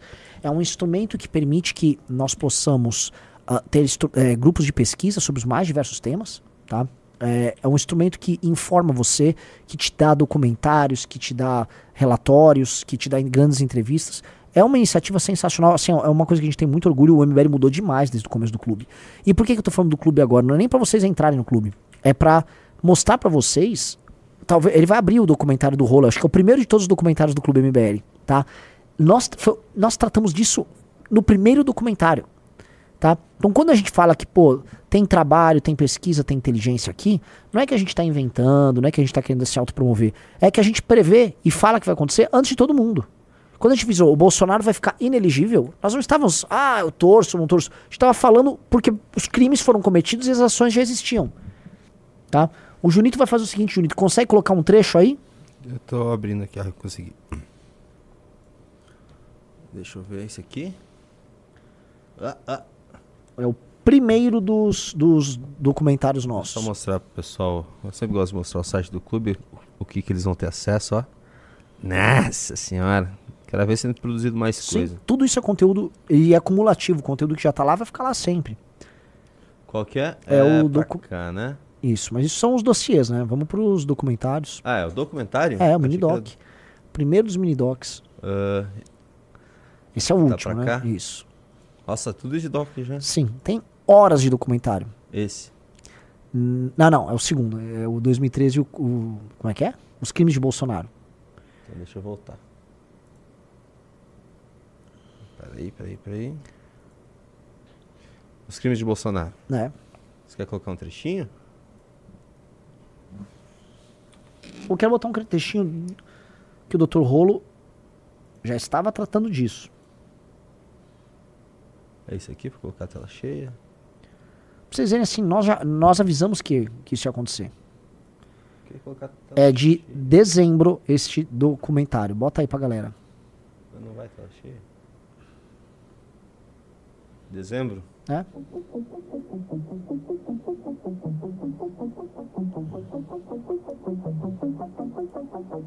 No decorrer de seus quatro anos de mandato, Jair Bolsonaro cometeu diversos crimes enquanto presidente da República. Incitação a golpes de Estado, crimes financeiros e, especialmente, Quer que crimes já coloque no Dr. Rolo? do país em Hã? meio à pandemia do Quer que coronavírus. avance? Não, são não, vamos fatos a que introdução, podem que a gente vai rechear a ficha criminal do atual presidente. Entretanto, sabemos que no país da impunidade, poucos são os criminosos que de fato enfrentam as consequências judiciais de suas condutas ilegais. Além disso, o acordo costurado por Bolsonaro com o STF e figuras de alto clero da política brasileira, sobretudo a possível criação do cargo de senador vitalício, que dará imunidade parlamentar até o fim da vida do capitão do exército, garantem que seus crimes podem sim sair impunes. Porém, pouco se fala nas possíveis consequências dos crimes eleitorais cometidos pelo presidente. Ainda com a garantia da impunidade por crimes comuns, Jair Bolsonaro perde o sono com a possibilidade de ser condenado pelo Tribunal Superior Eleitoral, além de perder seus direitos políticos pelos próximos oito anos.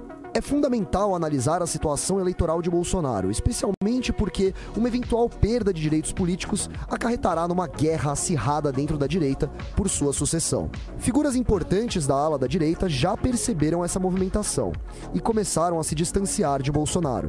Por exemplo, Tarcísio de Freitas, eleito governador do estado de São A gente Paulo, avisou em dezembro o que isso ia acontecer. presidente da República, veio rapidamente se desvincular, afirmando que nunca foi bolsonarista. Para entender melhor essa possibilidade de Jair Bolsonaro finalmente responder pelos crimes que cometeu, convidamos uma das maiores autoridades da área no país, Arthur Rolo, especialista em direito eleitoral. Saudações a todos que acompanham o Clube MBL. É, Hoje Renan estou aqui com Pimba. um dos Tá, advogados eleitorais mais Então, amigos, entre pro Clube MBL. Que, assim, quer entender este caso? Tá tudo lá. Tá tudo lá. Só queria te mostrar antes da gente ler isso aqui. Por favor, deixa eu mostrar. Ah, tá, mostra aí, vai. Mas. O que, que eu vou falar? Fala nada, cara. É- Nossa, cara, é muito desespero, né? Olha, o que que virou. Que coisa triste. Olha que legal, olha quem tá aqui atrás. É o Tomé, cara de É, choro. aqui é o. É o Diniz? É. Tem alguém, um soldado aqui, mano? Tem alguém vestido de soldado? Muito bom. Situação, cara. Eu nem rio mais. Ai, cara. ai, tá. Eu rio. Eu vou começar pela roxinha, como sempre. Nossa, mas assim, eu, não vou ler o do Felipe Maion, porque é um beat, cara. Hum. O MBL não pode ajudar a Gentili a fazer um filme que ele quer para acelerá-lo a pré-candidato? Tem que ele querer, né? E aí, Renan? Danilo Gentili, como que será? Alguma. Será? Será? Será? O Gentili. ah, bom, a Avenida abriu. É. Avenida abriu. né? Só ele querer. E o TV Paralela falou de pensar que ele foi um dos fundadores do MBL. O- Olha, ele chegou depois, né? Não, Assim, ele não é o fundador do é, MBL. Mas ele tá no. Desde, o nossa. É, tá do Triste. comecinho, mas não é fundador. Triste, triste, triste. Vamos ver o que mais temos. O Nota de 20 falou: Bolsonaro foi pro Vasco. Eu não entendo essas piadas de futebol. É, ir pro Vasco é algo ruim? É, tipo, morrer. Quando a pessoa morre, falar, foi de Nossa. Vasco. É. Sério? É. O João Barbosa. Vamos pressionar as empresas que deixaram de anunciar na Jovem Pan, pois assim o Sleeping Giant sofrerá derrotas atrás de derrotas até poder perder utilidade para Nelip. E ainda fortalecemos a aliança com um grande veículo de comunicação. Sim.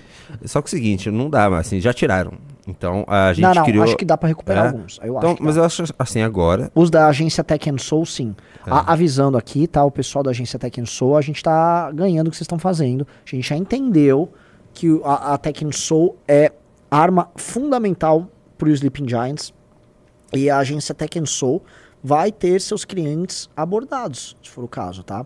Então já estou avisando, ontem a gente abordou eles na live, tá? A agência Tech and Soul, vocês estão aqui, tá com uma mira gigante colada em vocês, do ponto de vista meramente político, tá? Já o cara vai falar, ah, eles têm uma mira. Será que eles já têm, assim, uma... Eu tô fazendo uma suposição. Será que eles já... Eles só não pegam clientes da PUC, eles sabem que eles podem chegar porque eles já têm acesso aos... Eu acho, eu acho que tem um, certos padrões ali. Daí o Sleeping de- atira pra todo lado. é, mas alguns como- são muito pá, pá, pá, pá, pá. E óbvio que, assim, a- as agências tratam também como se fosse uma jogada de marketing. Eles, eles recebem muito rápido a resposta É, das, é na hora, na hora. A gente já fez muita pressão em empresas, a gente sabe que não é assim. É. Tipo, o cara nem sabia, o, o dono da... O Uhum. Décio, né? Ele nem sabia o dono da CNA. Sim, o, o dono, a gente, a gente fez ontem na live, ó, o dono da CNA, curso de inglês, não sabia do que estava acontecendo, ele não tinha a menor ideia. Porque a agência cuida e a agência vai tocando. Então a agência, né, Sleeping Giants bate, a agência. Quando a agência responde em nome da empresa, ela valida o Sleeping Giants. E a Sleeping Giants tem uma vitória. Então fica tudo muito fácil. É um jogo combinado. É assim, eu acho que a gente cruzou, a gente marcou uma linha no chão. É, Sleeping Giants vai pensar muito agora, porque eles não responderam ainda. Eles não fizeram nada, não falaram nada sobre a derrota do, que eles tiveram ontem, sobre o caso CNA. Não- Eles não falaram nos grupos disso, deles? Não. Não. Que estranho, hein, Junito? Então, ó, não aconteceu. Porque assim, isso é ruim. Sim. Até É que pras eles outras estão eles empresas. estão montando agora uma espécie de sistema de doação para os Sleeping Giants. É. E ter uma derrota no dia é bem ruim. E assim, a próxima vai vir pesada. Se eles virem, eu acho que a Fiat, a próxima que eles estavam Eles estavam tentando mais tirar o pé da Fiat. Tanto que eu nem vou mais. Assim, por enquanto eu não vou pra cima da Fiat. Eu vou atrás. Tirar o pé? Tirar o pé. É, Sleep Jazz, mexeu com quem tá quieto, É, irmão. mexeu com quem tá. A gente não tava. A gente, A tava gente na não nossa. tava na nossa, a gente nunca ataca ninguém. A gente fica na nossa. A gente não arruma, é igual o Partido Novo. Eles ficam provocando. Renan Lau. É... Nossa, muito palavrão, hein? Essa EV da Michelle ser pra presidente, esse país está condenado a mais décadas de decadência. Sim. Meu Deus do céu. Cara, nem é, fala é um o que todo mundo fala, cara. Tá, parece que tá escrito nas estrelas Janja versus Michelle em 2026. É o fim do país. Entre Janja e Michelle, cara. Nossa. Emanuel Nascimento falou: Como tem gente que vota no Lula, cara, é só ver ele falar, ele não sabe o que tá falando. Claramente uma marionete e foge de tudo. O Gustavo Pego falou: Primeiro, eu te respeito. Segundo, com Bolsonaro inelegível, essas falas e decisões do Lula vão ter mais holofote, já que não vai ter mais eu não sou Bolsonaro para ser usado. Terceiro, se sim, você acha que a direita vai se unir ou vai continuar nessa atacando uns aos outros até todos serem calados? Porque o governo irá fazer isso sem dúvidas. Eu tenho certeza que o governo vai fazer e a nossa parte será feita.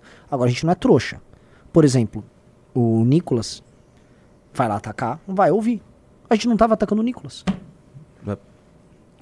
O Mr. Cowley falou, cara, fala o que tá acontecendo na França. É que assim, essa semana vocês viram como foi. né? Eu É. sei que tá acontecendo um negócio muito importante na França. É bom a gente ficar de olho, porque de repente isso volta para os Estados Unidos, tem uma versão uma 2.0 do. Sim, do Black Lives Matter. E aí eles copiam tudo aqui, É. numa dessa tem uma, mais uma versão 2.0 também dos Black Blocs, de Jornada de Junho, e de repente tem mais uma versão 2.0. É, o que está acontecendo na França é uma insurgência, para mim, é, é muito bem orquestrada, que não vem da população normal francesa, não são trabalhadores franceses pedindo direitos, até porque havia manifestações da população francesa, era a manifestação dos jalecos amarelos, né? Lembra o pessoal de amarelo, lá com aquelas roupinhas fluorescentes? É, isso aqui que está rolando é uma insurgência de imigrantes, tá? Em cima de um discurso racial, em cima da instituição polícia, e é, é muito por conta da, como resposta à atuação policial contra os crimes que estão sendo cometidos por imigrantes. A onda de imigrantes na França e a, a massa impune que fica operando e produzindo crimes lá tá gerando consequências e aquilo tá levando o país para uma guerra, uma semi-guerra civil. E honestamente, como eu não gosto de francês, eu tô um pouco me lixando, tá? A real é o seguinte, né? Minha posição é um pouco estranha porque é, eu não gosto dos franceses e eu acho que as decisões políticas tomadas pelos europeus nos últimos 100 anos foram todas uma porcaria. Então eles merecem o que está acontecendo com eles, merecem tudo. Eles estão se destruindo. Eles, eu acho que não tem volta a Europa. Tá? A Europa já era. É, a, a, ideia de que o- a- não existe meio que um Estado-nação e que não existe um vínculo entre cultura, língua e o próprio povo com aquele Estado, e que aquele Estado, vamos ver, um, um- um imigrante que acabou de chegar lá é como se fosse o mesmo cidadão, ou seja, não há mais o vínculo do povo com o próprio Estado e com o próprio país. Isso matou eles e esses estados estão deixando desaparecer como unidades culturais baseadas nisso, na ideia de multiculturalismo. E eu tô ao lado, na verdade, dos países do terceiro mundo. Tô ao lado dos países da África, da Ásia e da América Latina, que somos nós, o terceiro mundo, que precisamos crescer. Essa é a real, entendeu? Então, assim, que, ah, e os europeus. Eles escolheram isso pra eles, eles plantaram isso. Eles que se danem agora, agora tá ruim pra eles, vão fazer o quê? Eles quiseram isso, acharam bonito, votaram a favor, tá? Então, é, eu, eu quero ver o desenvolvimento da África, tá bom? Se- ah, mas a Europa está sendo tomada pelos muçulmanos. Que tomem, que tomem. Os europeus vão despertar para se... def- Não, problema deles também. E é mais, se eles verem minha opinião, o europeu vai falar que ah, que, que esse cucarate aí tá falando. Então, honestamente, eles que vão tomar no... Entendeu? É, foi- o Renan tomar um pé na bunda de uma sueca ontem e já tá falando isso. o Menegildo falou. Falando nisso, o marketing do Vasco é o mais woke do futebol brasileiro. Fico muito triste tras colocar a Cruz de Malta numa é, bandeira do orgulho. É. É. O Thiago Bezerra falou muito emblemática CNA começar com respeito. Eu te respeito, Renan. É, Foi como engraçado. fosse uma, né, como se fosse um sinal ali. É. Nota de 20, falou Junito. Sabe o que, que eu fiz diante do respeito ali? Ah. Eu dei um, eu, eu dei uma cambalhotinha no chão e uma espadinha no, no baço ali deles. Thiago Bezerra falou nota de repúdio ao Bahia. Então, na verdade, tem várias pessoas postando a mesma nota. Pipi Novo, o Mad World Fate, tá o Gory Hall. Tá todo mundo colocando isso aqui, Renan. Nota de repúdio ao Bahia. Venho por meio dessa solicitar maior atenção das lives da Twitch. Infelizmente, a plataforma é um antro woke que merece atenção do MBL para expansão e conversão, coisa que infelizmente não ocorre por causa do desrespeito do operador Bahia conosco. PS, Junito, melhor operador. O problema é que é, na live do operador eles fizeram 140 clubes. Eu tô completamente sem moral com relação a essa treta. Então, é, desculpa, galera. Vou ficar devendo. Paulo Fim, Fim 22, mandou 20 reais no YouTube. Quem escreveu o editorial da Valete da Inteligência Artificial não ficou claro para mim. Será que é possível simular gos- gostos, interesses e motivações em uma inteligência artificial? Eu acho que quase tudo será possível de ser simulado. Mas quem escreveu foi o Ricardo, tá? O editorial do Ricardo. Não foi você? Não, não, eu fiz o da. Essa aqui, essa aqui eu fiz. Eu fiz todos os editoriais, menos o da inteligência artificial, que foi feito pelo Ricardo. Por falar em Ricardo, o que será que ele pensa da invasão muçulmana na Europa? Primeiro ele. Não. Porque ele acha, porque ele assim, ele é um cara que é, é muçulmano, mas ele acredita muito, na verdade, ele deseja ah, o refortalecimento dos Estados Unidos como um império, porque E os do Estados Ocidente Unidos como um todo. É, porque assim, os Estados Unidos que tá segu- segura a onda do mundo, a paz do mundo. O Deus dente como um todo. Mas assim, a Europa caiu, gente. A Europa vem caindo. E. é, Saudades pro Sr. Ricardo. E a Europa, hum, honestamente, a gente não tem que adotar aquela, aquela, aquela coisa do tipo como se nós fôssemos europeus, né? E, ah, não, estou preocupado com a imigração. Eu não estou preocupado com a imigração lá. Eu tenho cidadania portuguesa, tá? Então, eu poderia até falar, ah, mas não, honestamente, a Europa acabou. Eles tomaram as decisões que levam eles pro buraco, eles insistem nas decisões que levaram eles pro buraco. E a população não reage. É uma população envelhecida que perdeu aquele vigor, né, aquela energia histórica. É uma população que será substituída. Será? Então, sim, eles que sofram as consequências dele. Problema deles. Problema deles. Tá? E aí, se pegar a visão deles do Brasil, é tipo a Amazônia. Eles acham que a gente é uma Amazônia aqui. Eles que se danem. Tá? Eles que se danem. Tô nem ligando. Ah, mas Renan e a invasão muçulmana? É, invadiu lá. Não aqui. A gente que lute pra não ter uma, uma invasão, uma imigração em massa aqui, com gente que tem uma cultura, valor completamente alienígena aos nossos. Na Europa eles acharam bonito, acham bonito, então é. Renan, você só tem duas opções. Uma invasão muçulmana ou uma invasão woke no Brasil. Pô, mas já tá tendo o woke, né?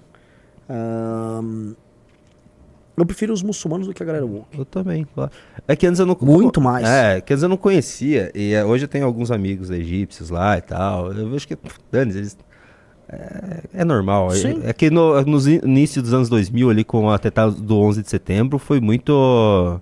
Foi criado estereótipo Foi horrível estere- dos muçulmanos. horrível, né? Cara, assim, você não pode pintar uma tábula rasa dos muçulmanos como se fossem todos terroristas. Isso é bizarro. Mas é o que foi pintado Foi naquela época. Foi uma década muito... Outra coisa, a gente não pode esquecer, tá? O que foi feito pelo Ocidente no mundo islâmico, especialmente no século XIX e século XX. As humilhações foram passadas por eles. E eles não eram, tipo assim, ah, eram povos largados ali, aí do nada eles foram humilhados. Não. Você tem civilizações de muitos séculos que já tinham histórias gloriosas e que estão submetidas a coisas que eles consideram humilhantes por muito tempo. Isso gera uma raiva, gera a vontade de uma resposta. Tanto que o Oriente Médio e o mundo árabe e o mundo islâmico são três coisas diferentes. é, é, eles são um problema para o Ocidente, são um problema muito grande, mesmo não sendo potências econômicas, etc. O Tênis BR falou na roxinha. Deram sorte. Durante as lives aconteceram várias situações que movimentaram a população, fazendo eles entrarem no clube e vendo a realidade. Que a única direita que presta é o MBL. É, isso aí. Ó, Lua falou, mas em um mundo real, o Império Brasileiro Católico reinaria sobre o mundo. Assim, Os brasileiros nem liderança- católicos É, são, gente. é, Os brasileiros não são católicos. O, o catolicismo no Brasil foi tomado pela teologia de libertação, que é de Exato. esquerda. Ah, O líder máximo da igreja católica, o Papa, ele é tem Progressista. posições de esquerda. Então, assim, não tá. não- o, o Quem é o catolicismo mais não famoso vive. do, Quem são os padres mais famosos do Brasil? O padre Fábio de Mello e o padre Júlio Lancelotti. Júlio Lancelotti, galera. I rest my case. Ah, Não, mas o Brasil ainda tem o, tem o protestantismo, que eu acho que vai ser uma grande força. O problema é a bancada evangélica, que agora tá indo pro, pra base do PT, né? Ai, ai, o Brasil é complicado. Vinícius Souto mandou 5 reais. A partir desta data histórica, quais são as análises sobre o futuro da oposição? A esse ou qualquer outro governo de esquerda? Abraço a todos. É o primeiro, primeiro pimba do Vinícius Souto. A gente fez essa análise durante a live. Dene Garbujo mandou 5 reais. O que vocês acham que o PL vai fazer agora, já que seu garoto propaganda está fora da jogada pelos próximos 8 anos? Então ele, vai, ele pode permanecer como garoto propaganda, o que não é ruim. E eles podem ter um horizonte com a Michelle Bolsonaro, que pra eles também não é ruim.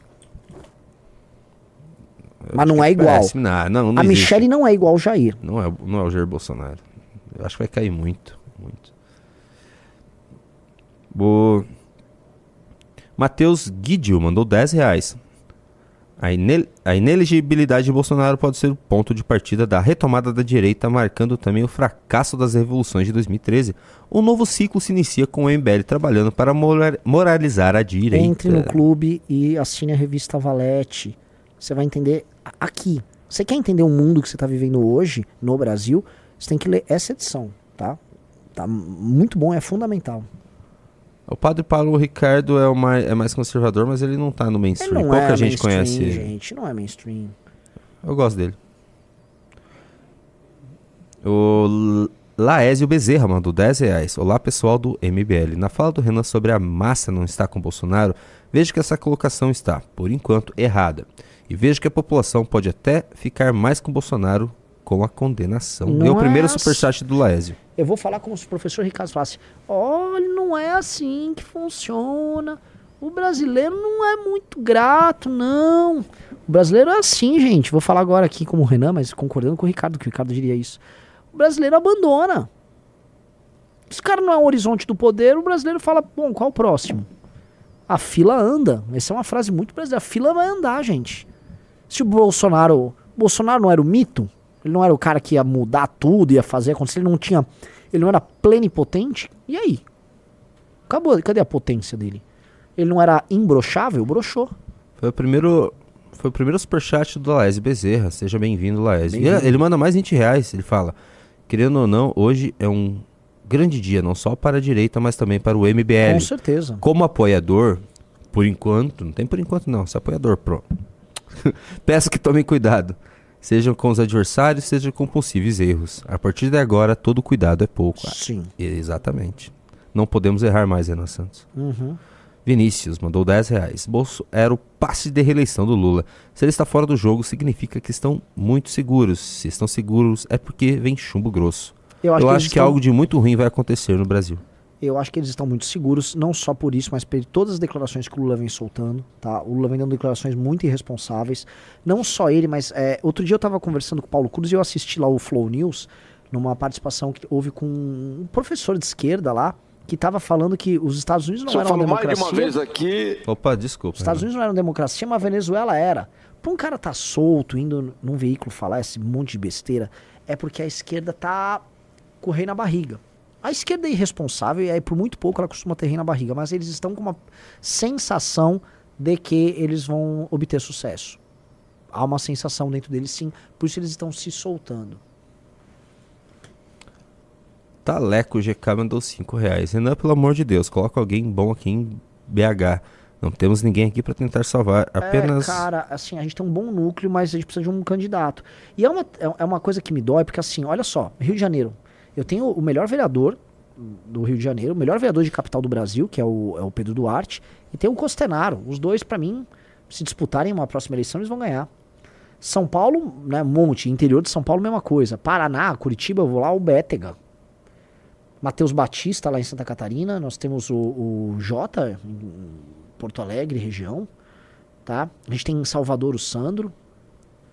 É, a gente tem o Davi lá em Aracaju. Né? São muitos nomes que a gente tem, nomes novos estão pitando. Talvez esteja sendo injusto com alguém, não, não citando, mas é, de fato, Belo Horizonte merecia um nome forte nosso lá. Temos o Ivan que está tentando, mas tem que, né, tem, que- tem que pintar. O, o João, Temos o Faustino em Natal, esqueci do Faustino, pô, Faustino em Natal. João Barbosa. Ah, deixa eu pedir um negócio. Eu, eu já reparei que vocês não gostam de mim. Eh, Vocês doaram. cê- eh, todo mundo entrou no clube por causa do Arthur. Eu vou pedir uma coisa agora. Entra no site Refutando Vagabundos. Eh, os meninos vão, vão começar a aventura deles semana que vem. Eu não, a gente levantou um valor bom, mas não foi o valor que eu precisava. Eu precisava levantar uns 10 mil reais com vocês. Do- se não é pra do- entrar no clube, e eu sei que não é, não é, não é por mim, ajude no Refutando Vagabundos. Entra no refutandovagabundos.com, Junito. Mas vamos logo, tá? A gente precisa. Vou entrar no refutando- refutandovagabundos.com. Eu já adiantei você sendo chata a- a- apurando a gente pra ler tudo. É que já tá acabando os pimbas, né? Não Normalmente- mandem mais superchats, tá?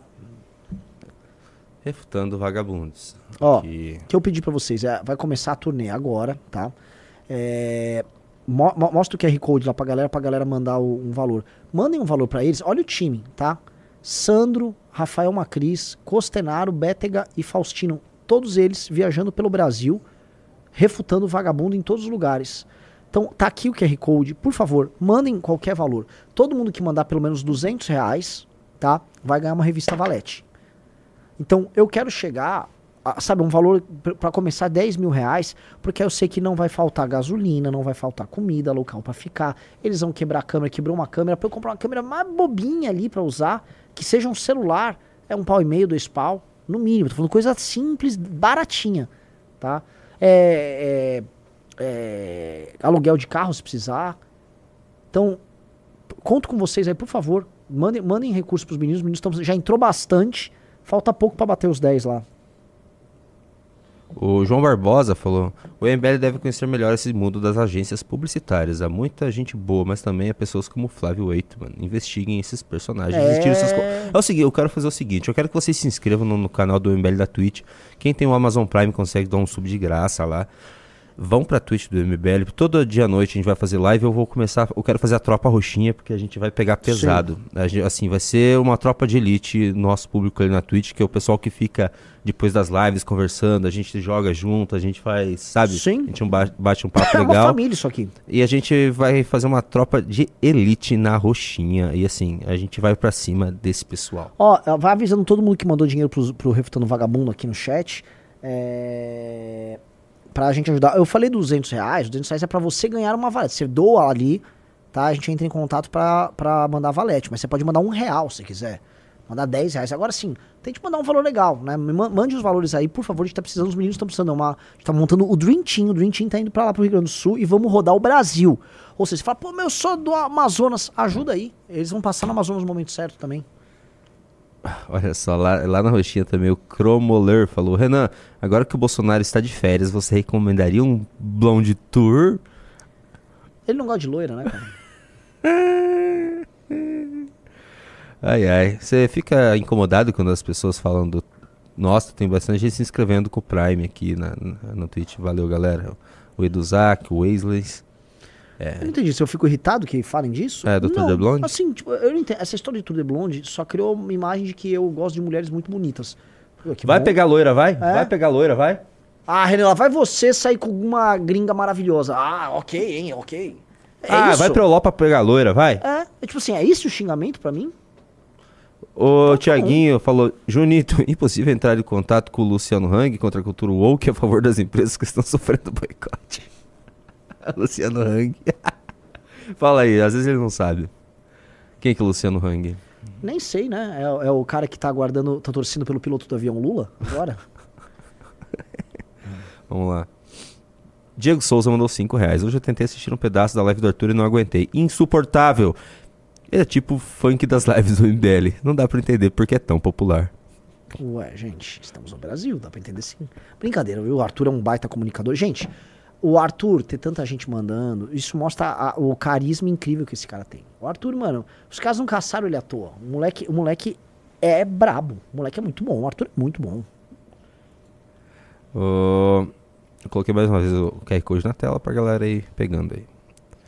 O Bazar MBC. Ah, deixa eu falar um negócio, galerinha. olha só. Hoje à noite eu vou até fazer unboxing, que chegou lá na minha casa um- uma, as caixas da roupa.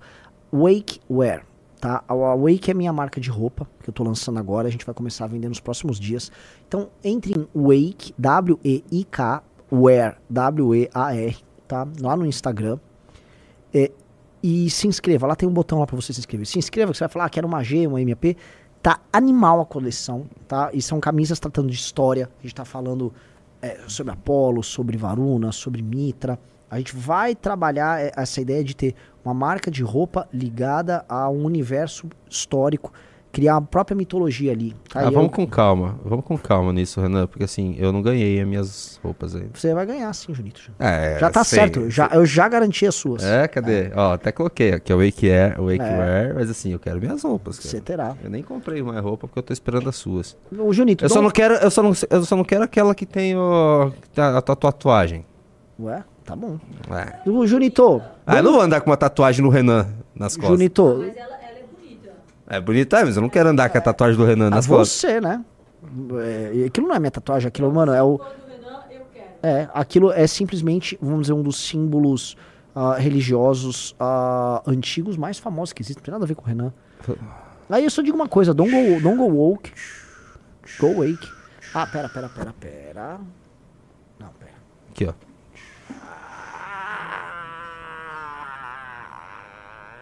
não, tem que dar o Hadouken, dá o Hadouken. Hadouken! Bora lá. É, Diego Souza mandou 5 reais. Hoje eu tentei assistir um pedaço da live do. Ah, Já acabei foi. de ler. O Bazar MBC mandou 20 dólares, ô louco, mas não falou nada. Muito obrigado, Bazar MBC. Pablo Toscani mandou 10,90. Cidade Baixa não, bairro Bonfim. Herbert Richards mandou 20 reais. Depois de anteontem, é absurdamente óbvio que o Sleeping Giants é uma das principais frentes de exportação de teses gringas abjetas dos Óbvio. países desenvolvidos. Tão óbvio que o próprio nome deles é em inglês, Sleeping Giants. É que é uma. é, isso- como que funciona o Sleeping Giants gringo? É a mesma coisa? Eles ficam desmonetizando? menos, é a mesma coisa, a campanha de desmonetização Só que dos lá eles não têm os Felipe Neto pra, pra ajudar eles, né? Exatamente. Deixa eu tirar isso aqui pra você Ó, poder se ver. galera, eu recebi aqui mensagem do Faustino, já entrar, entrou 700 reais em doação. Tentem mandar, assim, tá faltando mais um pra gente bater a meta aí, tá faltando 1.300 reais. Doem aí pros meninos, vai. Deixa eu garantir a viagem dos meus garotos.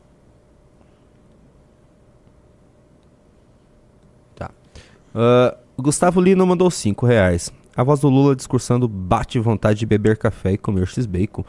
É como se fosse o último dia da Terra. Eu gosto. Lembra muito bacon. Acho que...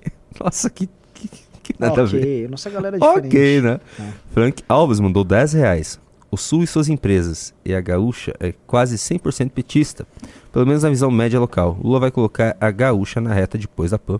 Uhum. O Kaique Diniz Neves mandou 5 reais. O Tarcísio precisa parar de se comportar como cachorrinho do Bolsonaro. Depois da decisão do, do TSE, ele já sinalizou apoio. Não sei pra quê. Pablo Toscani mandou 10,90. Arthur bota 140 porque faz uma live mais animada. Mas tudo bem. Cada um com o seu mood, cada um com o seu estilo, cada um com sua É, vibe. a esposa às vezes não é tão animada. ela só é fiel e é. faz, sabe? É. Mas a- a- o lance é o seguinte, né? A amante fica animada, porque também, né, o cara lá, o marido infiel, ah, paparica tal. Aí o- a, a esposa fica meio largada, tudo bem. Aí fica meio largada, mas assim, arroz, feijão, roupa passada, a casa tá arrumada, é isso. Sam Desk mandou 10 reais. Se a democracia é relativa como Lula afirmou, e se o fascismo que ele diz é discurso do costume, família e patriotismo, entendo que fascismo para ele também é relativo. Nesse contexto, serei fascista. Paulo, 5 reais. A live do Renan é a melhor. Não é o que o pessoal Não, o pessoal aparentemente acha. do Arthur, né? mas tá tudo bem. Alexandre Newton mandou 20 reais. Vejam as manchetes que descrevem o PDOLIA, que vocês sabem, de Brasília. Não faz menção ao fato de ser PT nas redes sociais. Já para comparsa, enfatizam o fato do que é cristão e lê a Bíblia. Incrível a parcialidade da mídia. Sim. É aquilo que, o- que que o Renan falou sobre o Felipe Neto. Se fosse. Ah, se esse cara que pegaram lá da, da menina da mala fosse, sei lá, seguidor do, do MBL. Meu Deus, ia sair matéria do Nossa Fantástico. senhora, távamos- estávamos destruídos. É.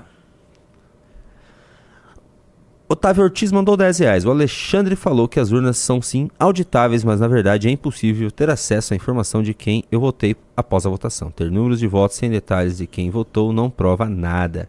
Sim, é que assim, a- essa agenda é, sobre a urnas e tal, Urna era uma voto é- em papel. assim, era uma é- era é uma, como se é uma agenda válida, mas o, o Bolsonaro destruiu, ele usou isso pra realmente querer dar um Sim. golpe. Ele pegou isso como desculpa, ó. Vamos dar um, eu não sei imitar. Vamos dar um Ele golpe. destruiu, foi o que ele fez com a agenda das armas, ele destruiu, ele destruiu todas as agendas da direita, galera. É. Ele destruiu tudo. Entendendo uma coisa, cara, o voto impresso, eu sou favorável, mas o voto impresso ele tem que eh, eh, ser acompanhado de uma fiscalização rigorosa de ninguém tirar foto do voto que foi impresso e tudo mais, porque a compra de voto fica muito facilitada. Ao mesmo tempo, ah, imprimiu, caiu o negócio, vai ter a apuração paralela, aumenta o custo pra câmara, não só de instalar a maquininha.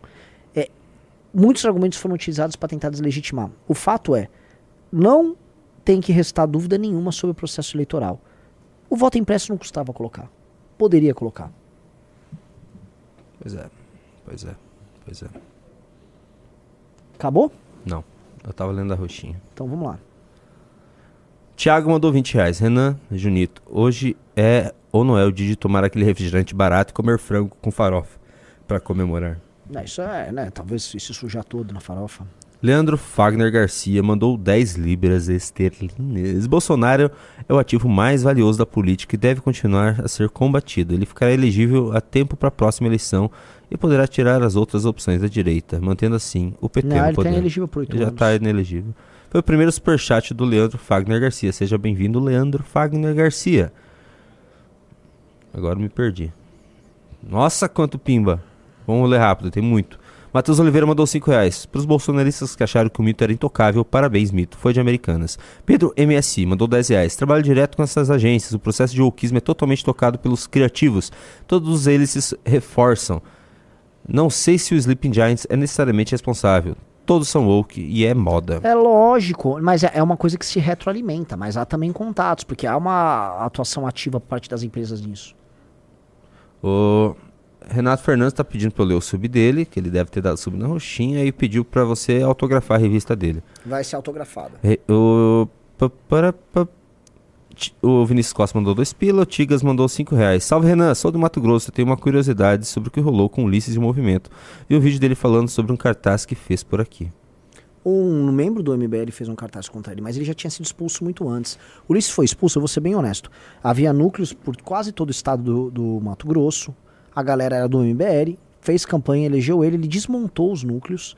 E aí ele se tornou um bolsonarista lá. Ou seja, ele usa o MBL para se eleger. Depois que se elege, ele destrói o MBL no estado e se torna um bolsonarista. Ele é um traidor vagabundo. O Ulisses é um vagabundo e mereceu perder a eleição. O Divino mandou 10 reais. Uma pergunta. Não é mais fácil tentar conquistar o Tarcísio pro lado do MBL do que o Danilo Gentili? As pessoas ao meu redor, ex-bolsonarista, não levam nem em consideração Danilo, mas Tarcísio sim. É o primeiro superchat do Divino. Assim, Bem-vindo, Divino. ah, o Danilo, se, se ele realmente fosse sério, É. com coisa, seria gigantesco, muito maior que o Danilo Tarcísio. seria um fenômeno, é Nossa diferente. Senhora. O Tarcísio ele não pode nem sequer falar nada contra o Bolsonaro, né? Ele tem que estar permanentemente lá, tal. O Danilo não é o caso. Imagina Danilo- se aparecer mais crimes do Bolsonaro, ele for preso e É, cara, o Tarcísio tá vai ter que fácil. defender isso daí. É complicado. Frank Alves mandou 10 reais. O Pedro MSI mandou 10 reais. Trampo com todas essas aí da Faria Lima, Vila Madalena. É, isso já é um processo há mais ou menos 5 Júnior, anos. assim, é muito pimba. É, não, eu vou ler bem rápido. Essa aqui eu é, é, tem muita, assim, desculpa Pedro MSI, tem muito sigla nisso aqui, eu não vou ler que eu nem, nem entendo a maioria dessas siglas. Lucas Silveira mandou 10 reais. Os Estados Unidos tem Ron DeSantis, Brasil tem o Blon DeSantis. Legal, boa, boa sacada, hein? eu não tinha ouvido. Você já tinha ouvido essa? Não. O Blon DeSantis? Oh, maravilhoso. MBL, continua na luta, estamos com você. Obrigado, velho. Valeu mesmo. tamo Ô, é mó bom, o Blon DeSantis você ficou bravo. Não fiquei, não fiquei. Tô Blon zoando. DeSantis.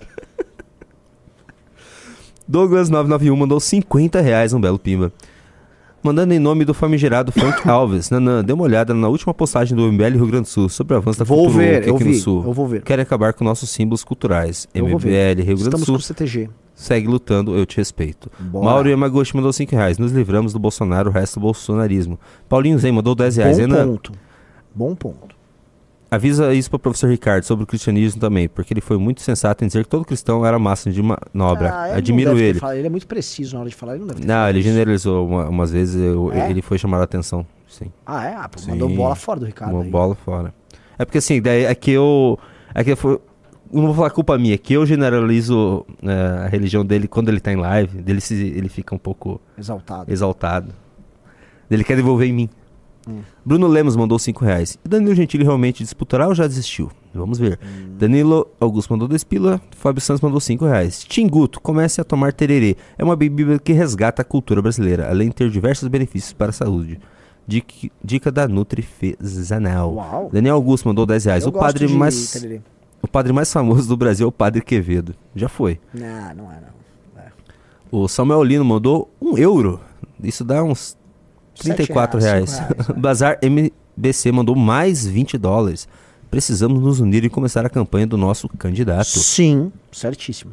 O Bruno Robelo mandou 5 libras. Renan, odeio vocês, mas precisamos nos unir. Eles têm essa certeza pelas caixinhas mágicas por mais 8 anos. Voto impresso, o único jeito de vencer o petismo. Ele odeia a gente, mas tá aqui. Ah, obrigado, pô. Mandou, mandou umas libras aí, tá Muito bom. obrigado, te agradeço. Samuel Lino mandou mais 2 euros, um ano e deixei de ser bolsonarista. Vocês são top. Caramba, olha. Muito bom. Vários ex-bolsonaristas Assim, hoje. agora, só, só pra explicar pros bolsonaristas, não existe mais bolsonarismo porque não existe nenhum horizonte de poder com o Bolsonaro. Abandone essa praga. Holyberg mandou 20 reais. Falam com quem pode receber minha valete depois de fazer ajudar a turma do Refutando Vagabundos. Peraí. Falo com quem para receber minha valete depois de ajudar com a turma do Refutando Vagabundos. Ah, não sei, mas alguém provavelmente vai entrar em contato. Vai entrar em contato, porque ele É. vai ter que mandar o. Sim. é. O Pedro Rosa mandou 10 reais. Será que o Bolsonaro, quando coloca a cabeça no travesseiro para dormir, ele se arrepende de ter sido candidato à presidência? Grande dia! Eu não sei dizer, Renan. Não, acho que não arrepende, não. Paulo Gayer. Tá rico demais, cara. Tá muito rico. Ele só quer cuidar da grana dele. Paulo Gayer mandou 20 reais. Vi que o Google retirou o patrocínio da marcha LGTV por pressões de funcionários. It's happening. É, it's happening, galera. Tá acontecendo. Real, tá acontecendo. Ufa. Galera, daqui a pouco, prestem, corta pra dois, daqui a pouco vai começar o debate. Hoje nem tem news, né? Hoje o news é substituído pelo debate entre Kim e Guto. E vocês vão poder ah, saber quem será o melhor candidato para a Prefeitura de São Paulo do MBL. Real, Kim e Guto vão se enfrentar num debate, tá? Eu nem sei, o meu mediador acho que é o Renato ou o Merreiro. Eu sei que eu vou fazer a apresentação do debate. Ou seja, estarei presente lá, mas é uma experiência única. Comprem a pipoca, preparem suas perguntas, porque sim, vocês vão poder escolher. Então, quando, enquanto morre uma direita que de nada serve, nasce algo muito novo no lugar, tá? Obrigado, galera. Obrigado pra todo mundo que ajudou hoje. Ajudem no Refutando Vagabundos, refutandovagabundos.com.